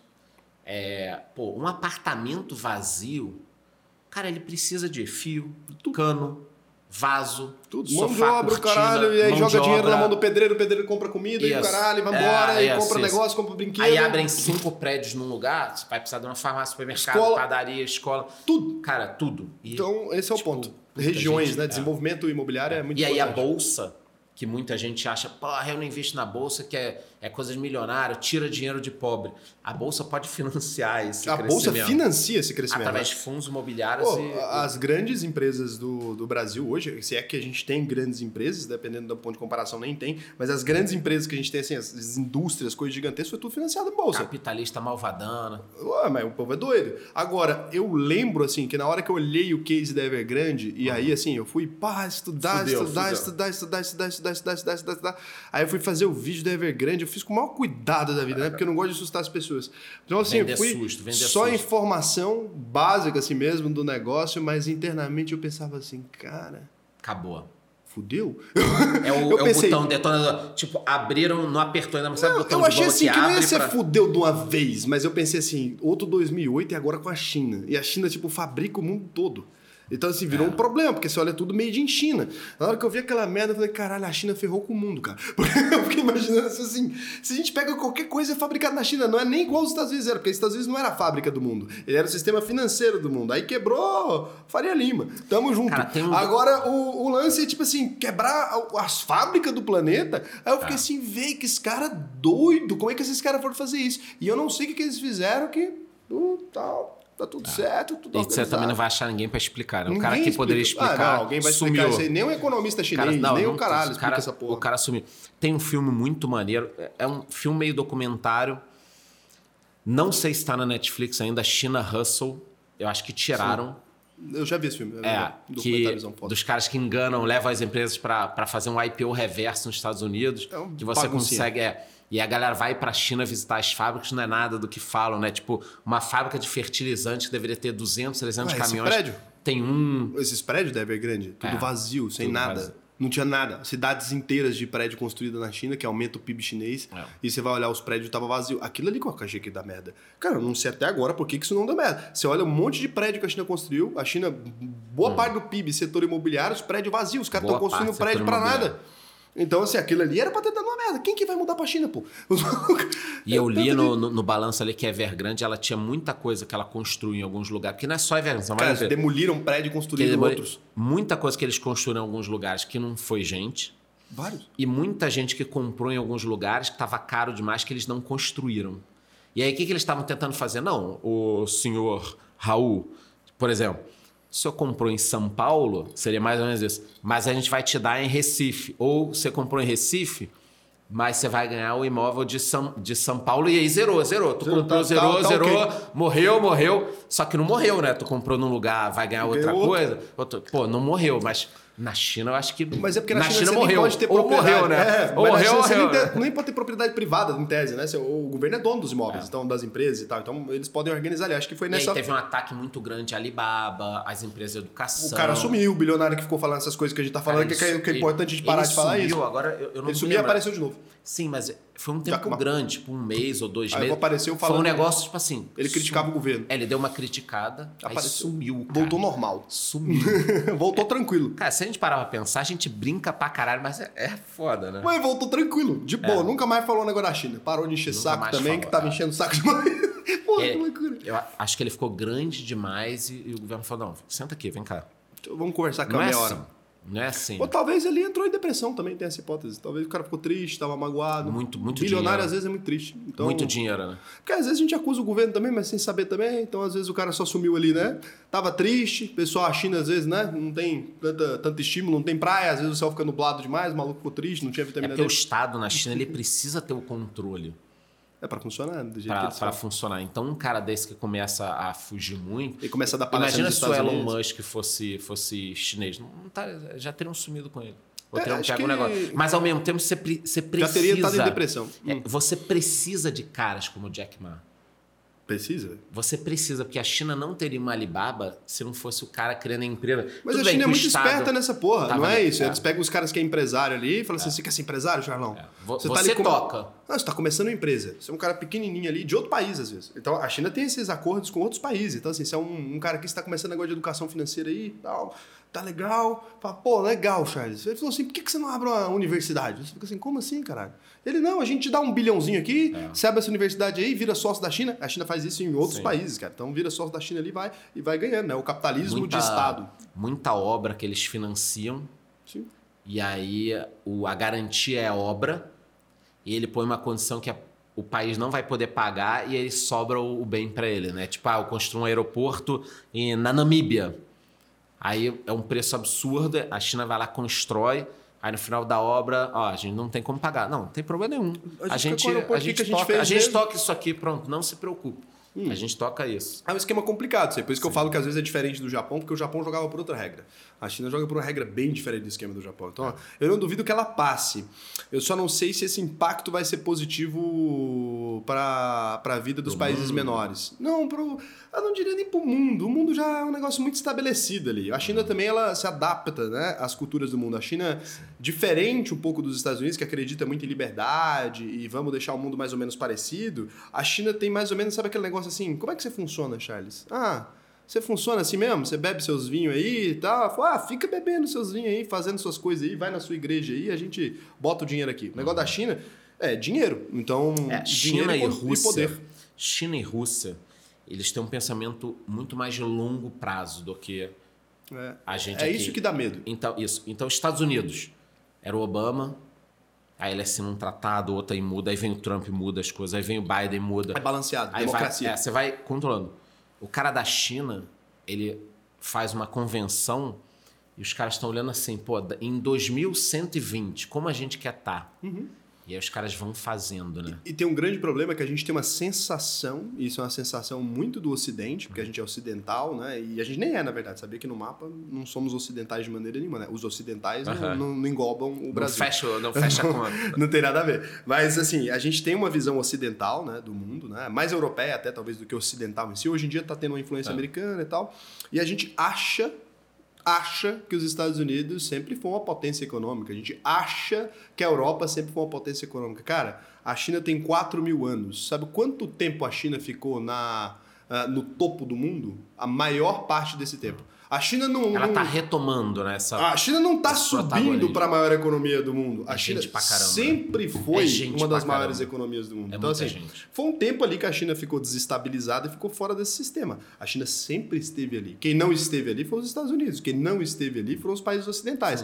A Ásia, a Ásia sempre esteve ali. Então ela tá só voltando pro lugar onde ela sempre esteve. Na opinião dos chineses, ele se você conversar, provavelmente esse cara nem trocaria essa ideia de falar assim, putz, que coisa estranha a China subindo. É porque pra gente que nasceu já muito recente, a gente nasceu no período histórico, né, com os Estados Unidos Uhum. e tal, a gente tem essa visão de que os Estados Unidos talvez mandaram no mundo por muito tempo. Mas, cara, Segunda Guerra Mundial pra cá. Os Estados Unidos é uma potência E, e novíssima. para muita gente nova é difícil pensar que daqui a, por exemplo, 100 anos, os Estados Unidos pode ter zero de protagonismo no mundo. Ou pode, Pode. ser o líder do mundo ainda.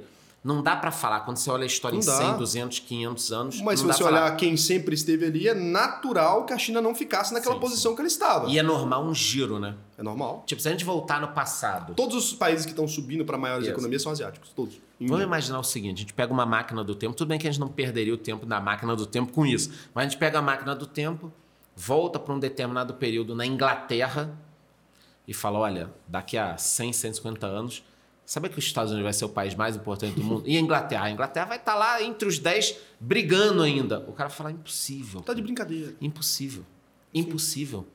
E isso acontece. Então, será que daqui a 100, 150 anos, quem será o. o- será que é o Brasil? Não, e, Porque de e- repente você falar hoje pra alguém que o Brasil vai ser a maior economia do mundo daqui a 150 anos, a, cara, chance zero de alguém investir nisso, né? Mas pelo que a gente tá falando, como troca muito, É cíclico. É o cíclico. Brasil tem. É, cíclico fazenda, fora a tem- China. A China nunca É. foi cíclica. Ela sempre esteve ali. Então, esse é o problema. A China é a mesma China há 4 mil anos, cara. É, é bizarro, a muralha da China já estava lá. E aí já era a muralha do da China. espaço, né? Já era muralha da China, então a China já estava lá. Os outros países ficaram trocando de território, aquela baguncinha. A China esteve ali. Uns tentou uma manobra mais audaciosa e tal. Agora, o Brasil, a maneira como o Brasil se vê né, de forma do exterior assim, o brasileiro, e a gente se inclui Aham. nisso também, a gente é aquele país que dificilmente o Brasil estaria na maior potência econômica do mundo, porque o Brasil não tem essa, esse hábito de gostar de interferir em conflitos externos. Normalmente o Brasil Tá. sempre teve aquele negócio ali que E fala você assim, acha que para ser a- uma potência, por exemplo, mundial, você tem que ter, no mínimo, essa coisa externa. essa de... vontade de Tá. interferir ali. Então, assim, o Brasil é muito mais do assim, ô, me deixa de boa aqui e, e não mexe comigo não. Uhum. Acho que o Brasil poderia ser, como sempre, né? Poderia estar entre os cinco mais ali, com certeza, porque esse lugar cabe pra gente, assim, é tranquilo do Brasil chegar. Já chegou a sétimo, Uhum. então, das maiores economias. Né? O Brasil vai sempre estar nesse lugarzinho ali. Então, como é um país muito grande, de proporções continentais, com um povo esperto pra um caralho, muito empreendedor Uhum. tal, a gente vai. Mas agora, se for pra entrar em conflito e guerra e começar a ameaçar Sim. outros países, A gente, faz, a gente tem umas coisa, participações muito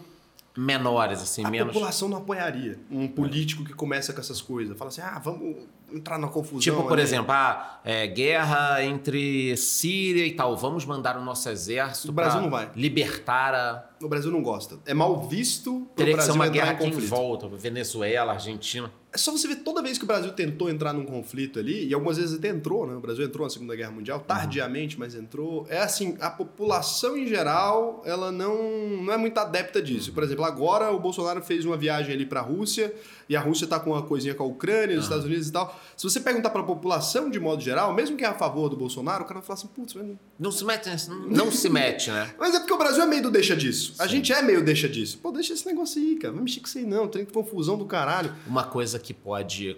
Eu gosto muito de estudar a geopolítica, né? Uma coisa que pode forçar o Brasil a sentar numa mesa é, daqui a, sei lá, 10, 15 anos é o nosso agro e a nossa parte ambiental. Por que isso?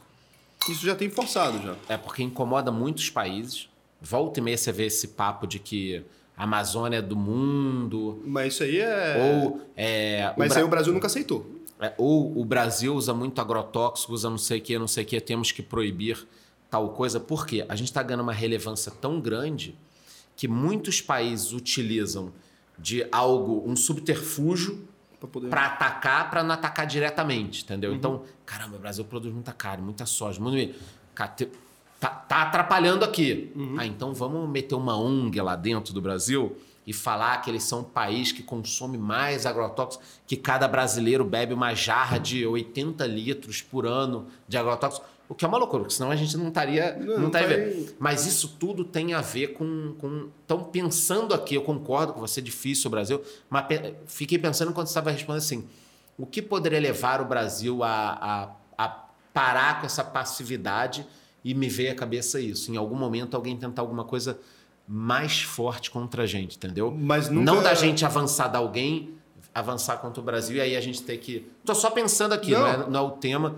É, porque eu, eu vejo que está crescendo. É França, Cresce Estados muito. Unidos. Mas esses países é, cutucando ali o Brasil de alguma maneira, isso sempre aconteceu, só que o Brasil tem um limite muito claro. Esses países, eles sempre. O Brasil sempre arregou de conflito fora. Dentro o Brasil não carregou. É. Por exemplo, eu vou- Soberania nacional É, eu do vou me Brasil é um negócio posicionar que aqui. funciona muito bem. Eu vou me posicionar. A Amazônia é nossa, é o caralho do mundo. A Amazônia Não. é brasileira. Não, nem fudendo. Do A nosso Amazônia é cacete. brasileira. Isso aí não existe. Mas assim, aí, agora você entrou no estado. É isso que eu ia explicar. Olha o tanto que é um negócio que muda muito pra Por gente. favor, o corte aqui, hein? A Amazônia é nossa, é o caralho. É o caralho. Mas isso aqui agora já muda muito. Então, É beleza. brasileira. Vamos ver aqui. O que, que o Brasil tem de opinião quanto a conflitos no exterior? Vai ser sempre opinião. Você viu tanto que você não se irrita? Foda-se. A gente tá falando de conflito internacional, você não tá nem aí. Agora falou de qualquer coisa. Pois um pezinho pra dentro do Brasil já vira o caralho. Então aí, a soberania nacional sempre foi Porque, assim. pô, Estados Unidos, França, Alemanha, todo mundo destrui tudo, aí produz várias coisas lá e tal. O Brasil é o país que provavelmente tem as maiores reservas de tudo. Você compra uma fazenda, você faz qualquer coisa, você vai ter uma reserva legal, você vai ter tal coisa. A gente tem uma puta cultura. E o que vendem para brasileiros, e eu tenho amigos assim, é que nós somos os maiores destruidores. Nunca foi. Nunca foi. Então, o próprio brasileiro, pô, pensando isso, que merda, né? O, o brasileiro joga contra o Brasil, né? Não joga, cara, porque na prática, Não, se porque você. ele acredita nisso. Ele acredita, Acredita, nisso. porra. É, Porra. se, cara, se você perguntar, o brasileiro não é assim, até porque você teria que ter um povo assim. e O povo brasileiro não é assim. Eu duvido Você vai não derrubar um uma árvore em eu duvido Goiânia? você não tem um amigo que não acha que o, o Brasil é o país que mais. Não, claro, tem gente que acredita nas É. propagandas e tal, mas se você vai derrubar uma árvore em Goiânia, você vai ver que as pessoas não querem que derrube. Cara, a galera faz protesto pra não derrubar a árvore em Goiânia. Então, você vai ver protesto visivelmente no, no estado do agronegócio. Você vê assim, o cara, cara, se derrubar uma árvore em Goiânia, o negócio se arruma confusão com Dá a um vizinhança. rolo, dá um rolo. Pode ser a prefeitura, tem matéria, você pesquisa. Foi derrubar a árvore em Goiânia, a prefeitura, os caras abraçam a árvore, investe, briga com o povo, sai na porrada pra não Dá derrubar nome uma árvore, pra pra não cortar. Então assim, o brasileiro... Derrubaram a Maria e, pô, deu nome, fu- Você nunca vai encontrar um brasileiro a favor de destruição Ah, é da natureza. isso. Você não vai encontrar essa porra desse cara porque não existe no Brasil. Então, assim, sei lá, aí lógico, tem um agronegócio, grana, sei lá o que, às vezes um cara ali comete uma infração e tal. Ah, Isso aí existe mesmo. Acho que o Brasil, as regras estão estabelecidas já estão ótimas. Acho que a gente precisa agora fazer cumprir elas, talvez. Acho que Isso. esse é o primeiro ponto. Nos últimos dois anos, te- teve um ano, agora não sei se foi 2020 ou 2021, que teve muito incêndio aqui no Brasil. Só que teve na Austrália, teve na Califórnia, teve na Sibéria, Sibéria, em vários lugares. Cara, e só o Brasil. Brasil, cara. Mas é porque a gente tá dentro do problema também. Aí você vê ele com mais, maior Pô, a grandeza. Califórnia foi Eu acho que a gente devastada, precisa né? tomar cuidado, porque assim, você tem ali dentro também dinheiro pra um caramba. Então, assim, olha só, pra você pegar um exemplo, né? Tem um veneno de uma Aham. cobra específica dentro da, da Amazônia ali, que descobriram um remédio a partir dele, cara. Esse remédio, ele gerou sei lá quantos bilhões. Ele vale muito mais do que desmatar pra bogado ali. Então, às vezes é usar com É, inteligência falam muito os recursos. é, dessas ONGs de fora. desse- Então, voltando para o nosso tema principal, quando eu penso nisso, cara, o que poderia fazer o Brasil Entrar na, na briga é, seria isso. perder essa passividade, essa, Mas esse jeito? Eu acho que é a única coisa que eu vejo. Eu também vejo, mas isso o Brasil nunca aceitaria. Então, assim, pelo menos, a não ser que a gente mude, os Que bom, políticos né? daqui fiquem muito frouxos. Para- Porque, pelo menos, para defender território nacional. é, porque a gente gosta de pensar que o Brasil é desse tamanho por acidente. Não, Aham. cara, o Brasil é desse tamanho porque o Brasil sempre foi uma nação muito soberana. O Brasil forçou a soberania nacional desse tamanho. Olha o tanto de país Já que tem aqui do pensou a lado. Amazônia da ONU? porra, vai se fuder. Não, para, isso, aí, cara, isso aí não tem condição de acontecer. Porque é o seguinte, não dá. Já falam nisso. Não, mas sempre falaram. Quando, quando você é pequeno, você Eu acho que esse é o tipo de disso. assunto que você não pode aceitar e ir pra frente o, o diálogo, né? Você tem que. Não, acabou, cortou na Acabou, hora. é. Mas isso aí o Brasil sempre fez. A não ser que a gente mude agora para os políticos muito frouxos, que aí é o problema. Não pode ser um político que o cara, acima de gostar do Brasil, goste de, de ser legal com as pessoas. Isso a gente nunca teve. Por mais que a gente teve político de tudo quanto é corrente, de tudo quanto é jeito ali, os caras sempre foram muito restritos com isso. A gente conseguiu manter o Brasil desse jeito, fizemos guerra dentro da América do Sul, fizemos muitas guerras ali, apesar de ter uma relação muito próxima com os vizinhos, e sempre teve. O Brasil conseguiu Agora manter. tudo bem. Cara, o Brasil conseguiu manter um idioma dentro de um país que todo lugar, de um continente que todo lugar fala espanhol. Então, assim, é óbvio que foi uma forçação da soberania nacional. E isso aqui, cara, por mais que eu seja ali um liberal, acho que o Brasil tem que continuar fazendo. Eu acho que, assim, cara, não dá pra gente arregar só a gente começar a ceder tudo, enquanto os outros países não estão cedendo porra nenhuma. É Brasil e pronto. Mas isso aí é difícil um político que, que fale. Você é louco, o cara que falar isso aí, cara. No outro dia, você não tá entendendo. No Você outro, acha- dia, no outro dia vai ter podcast aqui, você me chama de novo. Pô, o cara gente. tá fudido, não é podcast não, cara. Esse cara tá fudido, vamos você é falar. doido. Você imagina um cara aparece na televisão hoje, cara. Você pega É que, brasileiro. é que isso é construído. Não dá, a cara. narrativa. Mas o cara não consegue. Juro Começa, que começa com a história da jarra de 80 litros de. não, não acontece, você não tá entendendo. É porque é uma coisa seguinte, você pegar e falar assim, gente, nossa, estamos poluindo, estamos queimando, não, a França falou sei lá o quê, o brasileiro não tá nem com É. França. França é A, a gente fica ali de caralho. boa. Agora você fala assim, não, vamos pegar um quilômetro de terra do sei lá da onde. O povo já tá louco. Mas isso aqui, velho, vai pra rua, os caras ficam agressivos, porque o brasileiro de- dentro do território tem ficar, nacional tem. Mas brasileiro dentro do território nacional é tudo bairrista. É, tudo bairrista, cara. É tudo. Você fala mal do Brasil, o Brasil tá falando, o brasileiro tá aqui falando mal, falando mal, falando. Chega um gringo fala um ar. O povo quer matar o cara, velho. Tá maluco falando mal do Brasil, tomar no seu. não, pô, é. Aqui não, cara. Então é o seguinte, o cara tá falando mal o dia inteiro. Então isso aí nunca aceitaram. Então a população não aceita. E os políticos são Concordo, população concordo. também. Então nunca vai funcionar. Agora é o seguinte, cara. Pra gente ir pra um lugar aqui, porque a gente tem um clichê, né, de todo mundo do mercado financeiro, a gente fala pra caralho Uhum. de dinheiro e, e- e é legal, né? Dinheiro é maneiro, eu curto pra caralho. Mas as pessoas acabam achando que dinheiro tem uma importância na nossa vida muito maior do que ela tem de fato. Assim, o que é a coisa mais importante da vida do Charles? Ah, é clichê, vou falar igual o clichê se fala, cara, família, saúde, Tem filhos? ainda não. É, eu me dar bem com as pessoas, eu estar bem com todo mundo, não ter inimizades, não ter problemas. Mas acho que você criar uma, uma vida saudável, e aí cada um vai seguir uma coisa, né? Tem gente que preza muito por religião e tal. Eu sou judeu, acredito muito na cabala, em alguns outros pontos. Então, quando a gente fala de dinheiro, também é muito fácil eu e você falarmos que não é o que mais pesa, porque a gente não tá com o nome sujo no Serasa. Não, não, claro. Eu Né? acredito, pra mim, é o que eu acho que mais pesa. é- Então acho que agora é como se a gente, tipo assim, é, tem a pessoa que passa fome. Para aquela pessoa que está passando fome, uma maçã seria a coisa mais importante do mundo, né? A gente acaba chegando em outro estágio por mérito nosso também. Ah, deram cagada. Então quando você fala a coisa mais importante, né? É eu seguir num propósito. Por quê? Porque aí depende do que você acredita. Eu acredito, aí é pessoal e, e religioso, que cada pessoa na Terra vem cumprir um propósito. Tá? É como se o mundo fosse, eu sempre falo isso, um grande quebra-cabeça. Então, cada pessoa que está aqui é uma peça. Tá? Então, eu acredito em Deus e acredito que o mundo é um quebra-cabeça, cada um vem para preencher um quebra-cabeça, que se as peças se encaixarem, o mundo fica do caramba. Só que isso tem um problema para você e para o mundo. Qual o problema disso? Que esse quebra-cabeça só vai ser encaixado se você cumprir o seu propósito, que você veio ter na Terra, que é evoluir. Então, se você não evoluir, você causa dois problemas. O primeiro para você, você não evoluiu, você veio para cá, você não quis estudar, você não quis trabalhar, você não quis formar uma família, você não quis ser uma pessoa melhor, você não quis tratar sua família melhor. Então, você não cumpriu o seu propósito. Ok, você destruiu a sua vida. Só que é muito mais grave. Porque se você não cumpriu o seu propósito, você ferrou a sua vida e essa peça do quebra-cabeça do mundo não foi encaixada. Porque você deveria ter um propósito a cumprir, você fazia parte de uma corrente, de um quebra-cabeça. Então, seguir o meu propósito que eu já achei, que é ajudar na educação financeira, ser uma pessoa bacana, ajudar os outros a ganharem dinheiro, a se conscientizar, a evoluir culturalmente. Eu tenho um clube do livro, eu falo sobre vários temas. Então, eu acho, eu acredito que eu achei o meu propósito para ser a minha peça. Então, se na minha peça a minha vida melhora, melhorou. Eu sou um cara bem, eu tenho uma saúde razoável, eu tenho bastante dinheiro, eu consigo ajudar as pessoas. Então, eu acho que eu cumpri a minha peça, é como se fosse assim, pum, eu encaixei ali.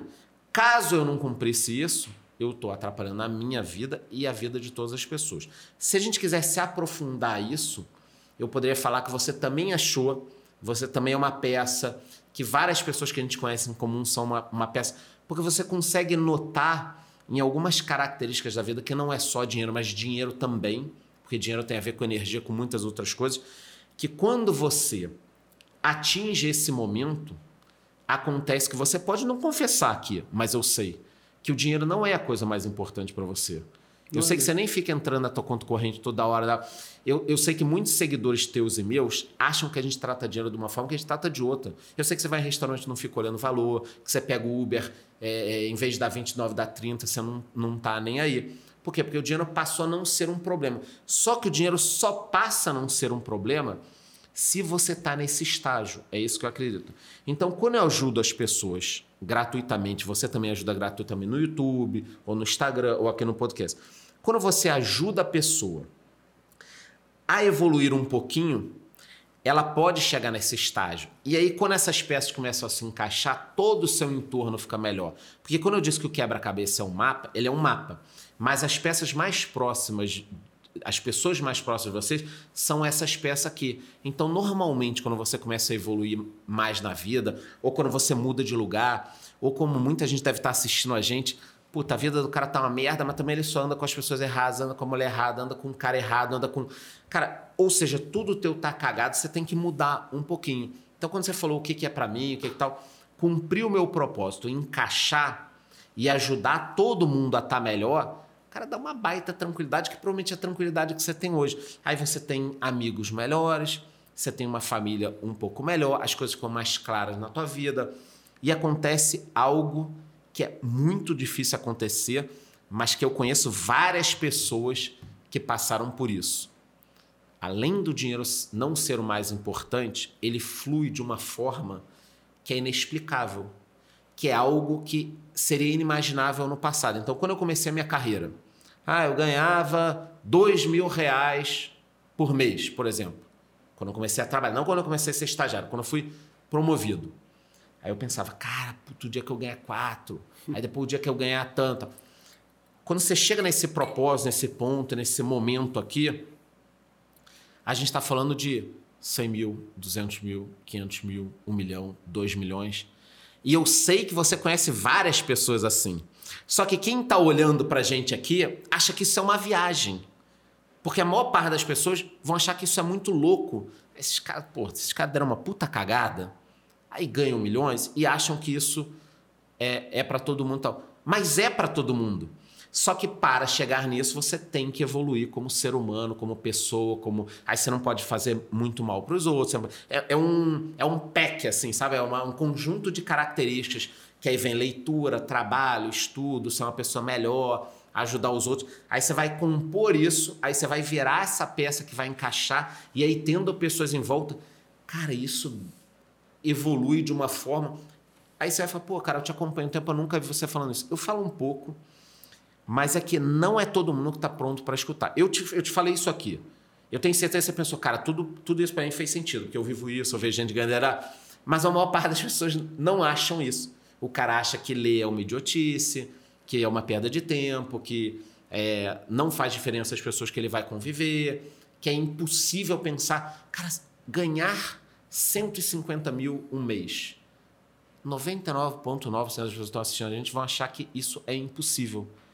Você está pensando na tua cabeça, cara, eu conheço várias pessoas. Ontem nós estivemos juntos. A gente estava no meio de umas 10 pessoas. 10 pessoas ali. Todos milionários? Eu acho que sim. Eu acho que sim também. Sim. Todos provavelmente ganhando ali mais de 100 mil por mês. Os que não estão provavelmente ficam em breve. Todos que estavam ali ao nosso redor ganham mais de 100 mil por mês tranquilamente. Isso é inviável para uma parte das pessoas. Elas pensam que é impossível. Agora, uma curiosidade, porque eu fiquei notando isso ontem. Como eu, eu, eu aprendi isso, eu sou obrigado a ficar observando e anotando isso o tempo inteiro. Todas as pessoas que estavam entre nós ontem não nasceram com muito dinheiro. Isso eu tenho certeza. Então, olha que loucura. Nós estávamos em quase 10 pessoas, todos vindo de condições diferentes, estados diferentes, situações diferentes, todos ganhando dinheiro em coisas diferentes, não só no marketing digital, como empresa, como empresa de uma coisa, outra. Diferentes coisas. Diferente. E quando você começa a pensar, todos leram um pouquinho, todos têm um tempo de trabalho, todos têm uma jornada, todos têm resiliência. Todo... Caralho, é, é, é um negócio que, cara, faz total sentido. Então, quando você falou de propósito e dinheiro, o que importa para mim é ser esta peça. Porque ao ser esta peça, eu melhoro a minha vida, também é importante, não é questão de egoísmo nem ego. Você tem que melhorar a sua vida, a história da máscara do avião, né? Eu não vou botar em outro, eu vou botar em mim primeiro. Ao colocar a minha máscara, eu posso sair botando máscara de uma porrada de gente. Então você colocou a tua máscara, você vai ajudar uma porrada de gente. Cara, se você não está ajudando a ganhar dinheiro, nem eu, com quem a gente está falando, de repente você investiu numa ação errada, investiu numa ação errada tal, eu tenho certeza que tem gente que vira para você e fala uma coisa muito interessante que é a seguinte: eu comecei a te seguir e passei a investir dinheiro. Acabou. Acabou. Automaticamente é como se você ganhasse um PIN que vai completando essa peça para alocar. Então, quando você me fala o seguinte, porra, Charles, de repente, se você mudasse o seu canal para day trade e vender esse curso, você poderia faturar 20 milhões. Você conhece o meu canal? Você acha que eu faturo 20 milhões se eu mudar para day trade e vender curso? Muito mais, talvez. Muito mais que isso. Mas como é que fica essa situação de eu fazer 20 mil pessoas, 95% de 20 mil pessoas perderem dinheiro? O que, que acontece com essa peça? Meu irmão, vai queimar essa peça. Não, você entendeu? destrói completamente. Você, eu vou destruir completo esse fluxo energético de eu ter é, 100 mil pessoas que começaram a me seguir e leram um livro Olha que loucura. Imagina que você tem hoje 100 mil pessoas. Olha que loucura. E cada uma dessas 100 mil pessoas comprou um livro por tua causa. Vamos pensar, para quem acredita em energia, imagina 100 mil pessoas aqui sentadas, aí 100 mil pessoas. Quem comprou um livro? Aí 100 mil pessoas levantando o livro. Eu! Cara, tu ia ficar arrepiado, você fala assim: caralho, meu irmão puta que pariu. É que a gente não vê as pessoas, né? A pessoa segue, aí um fala. Você fala assim, caralho. Aí de repente, aí 100 mil pessoas. Quem é que começou a investir no exterior? Tá eu. Quem perdeu o dinheiro com ação? Eu? Não, baixa a mão, baixa a mão. Não. Então, cara, a galera, você fica assim, caralho, cara. Então, ao completar isso, isso acontece com médico, isso acontece com um bom advogado, isso acontece com. E aí é como se fosse uma, uma soma. Você vai ganhando ponto, você vai perdendo ponto. Ninguém é perfeito. Pô, às vezes eu, puta, falo alguma coisa para alguém, puta, que merda, não devia ter falado aquilo. Puta, não vai. Aí você, você vai evoluindo, porque a gente tem problema. Mas esse complemento. O resultado final da obra importa mais do que o importa erro. Importa né? mais do que o erro. E aí, aí vem a história da Cabala, do judaísmo, outra coisa, energia, anos de, de história e experiência o dinheiro ele vai fluir de uma forma inexplicável. Se eu pegasse a história da máquina do tempo, que eu fui para a Inglaterra, tal, que a gente brincava, se eu pegasse uma máquina do tempo, voltasse. Como é que você estava em 2002, 2003? Eu era uma criança. Eu, tinha, eu nasci em 93. Então, com 18 anos de idade, você já tinha dinheiro? Não, tava começando, minha mãe tava morrendo. Me fala uma fase que você tava fudido de fudido, dinheiro. Ou não teve fase fudido de dinheiro? Acertou, Porra. Você acertou certinho. 2000 e? Quando eu tinha 18 anos, estava em 2012. 2019, como é que você tava? 2019 já tava ficando bem, já. Não, com 19 anos, desculpa. Com 19 anos, foi um ano depois da morte da minha mãe. Tava saindo de fudido, muito fudido. A pior época você Mas acertou, se eu te foi 18 anos. na rua. Com e aí, Raul, anos, beleza? Fudido, aí você fala, caralho, meu irmão, beleza, quem é você? Eu falei, não, cara, eu vim do futuro. Cara, tava conversando contigo, você tinha 10 milhões.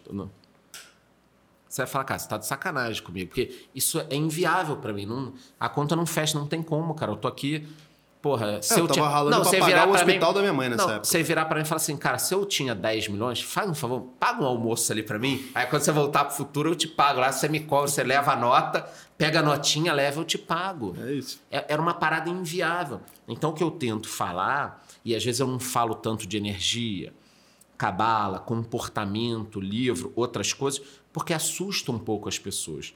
Mas ao mesmo tempo que assusta, não é algo tão você não precisa seguir a cabala ou outras coisas para entender, porque é algo meio óbvio, né? Se você faz o bem, se você se cuida, se você evolui e se você ajuda alguém a evoluir, teoricamente a sua situação vai melhorar. Vai melhorar. É, tem uma uma história, não sei se eu posso continuar falando ou se já está acabando. Não, acabando pode... o tempo. Porque tem muita história de. Tem gente que acha que destino e não sei o que e tal. E tem, e tem uma história boa que eu acho que a gente pode mudar um pouco o destino. Muita gente acha que não. Ela muda de um ponto para o outro, mas tinham dois caras conversando. Isso eu estou falando de 500, 600 anos atrás. Dois caras conversando e era um sábio judeu. Eles estavam ali batendo papo. E esse cara, ele era conhecido por adivinhar o futuro. Ele tinha o dom de ver o futuro. E muita gente debochava dele, isso aqui é brincando. E aí os dois caras estavam conversando, passou, estava passando uma carroça e o, o cara que debochava do sábio falou: Ah, me fala alguma coisa do futuro aí. Aí o sábio falou: Olha, nessa carroça, tá vendo esses dois caras? Tô. Um não volta. Ele falou isso na hora, assim. Vai morrer. Beleza. Aí eles ficaram um dia conversando para esperar a porra da carroça voltar, né? Tipo, porra, vamos esperar essa carroça voltar para ver é, o que vai acontecer. Aí. E, e, o cara acertava tudo. Quando voltou a carroça, os dois caras voltando. Porra, cara, os dois caras voltando. Mas não era para um cara voltar, ele ia. Não volta. Ele ia morrer, não ia voltar, sabe? Aí, cara, tava passando a carroça, sabe? Desculpa, por favor, pode parar a carroça? O cara parou a carroça. Ele falou: Tá tudo bem com você? Tudo bem. E o outro cara rindo já. Tudo bem? Tá, tudo bem. Aí, Posso olhar ali atrás? Pode. Aí tirou as coisas, tava cana, tudo, estavam cortando coisa. Aí, cara, tinha uma cobra morta. A cabeça de uma cobra morta. E ele tinha justamente visto na imagem dele o cara morrendo por uma cobra. cobra. 500 anos atrás a, cobra morria, né? É, é uma história que a gente tem. Aí ele, não faz sentido, porque ele viu, ele não errava nada, e ele foi conversar com o cara. Falou: pode contar a sua rotina? O, o, o que, que aconteceu? Vocês foram para lá e não sei o quê, e, e essa cobra aqui. aí? O cara não tinha nem visto a cobra. Ele falou: olha, não, a gente foi assim, assim, assado, assado. Tá aí, e o que, que vocês comeram? Que horas vocês comeram? Aí falou: não, olha, a gente não comeu, porque a gente levou a comida e na hora que a gente ia comer, estavam passando umas famílias muito pobres e a gente deu o, a nossa comida para essas pessoas. E a gente acabou não comendo, mas a gente deu tal. E aí ele entendeu naquele momento o que a gente acredita. Que você pode até ter um destino alguma coisa, mas se você ajudar alguém ou fizer alguma coisa que torne esse mundo melhor, você pode ser salvo. Você modifica Entendeu? o destino. Você modifica o destino. Então, ao ajudar pessoas e tal, você acha que você está ganhando dinheiro é, como só como um mérito teu ou uma coisa financeira e não necessariamente é isso. Tanto que você conhece, eu sei que conhece, conforme eu disse que a gente teve com 10 pessoas ontem, que as 10 pessoas ajudam outras pessoas e todas ganham muito dinheiro. É verdade. Eu converso com muita gente que a pessoa tem uma mentalidade bacana, mas se junta com outras pessoas que não têm, ou só convive com outras pessoas que não têm.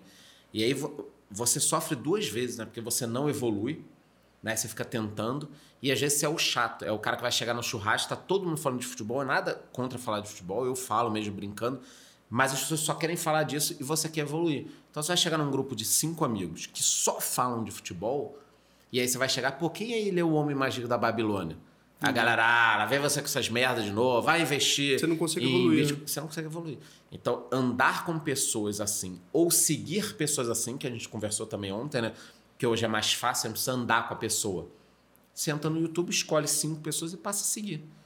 Há 20 anos você não tinha isso. Ou você convivia com essas pessoas, ou acabou. Hoje, a pessoa de casa, ah, eu moro no interior do interior do interior, tem que sair de balsa, tá? Rola uma internet? Opa, rola uma internet Cara, você pode seguir, você pode conviver com a gente na, na intimidade, no Instagram, no, no é, Telegram. No, é. Então, eu acho que assim, facilitou muito, cara. acho que facilitou cara, muito. Cara, mudou é muito. Ó, oh, velho, muito obrigado Fechou? pelo papo. De verdade, assim. Foi... Já vou, já garanti minha vaga pro segundo aqui. Cara, garantiu um. 10 se você quiser. Não, e se quiserem tomar Amazônia, eu venho aqui, pô. Isso, isso tá combinado. No dia, no dia. Ó, de verdade, foi um dos episódios uhum. que eu mais aprendi. Que legal. Acho que sobre muita coisa, assim. Você é um cara uhum. muito foda de vida. Deu pra entender. Porque Chamou de velho. No fim das contas, eu entendi. A galera lá. legal. Deu pra entender. É foda. Que bom. É foda mesmo. Valeu. Isso é incrível, de verdade. eu que agradeço, cara. Passa aí o seu canal porque é importante. Vai que alguém não te conhece.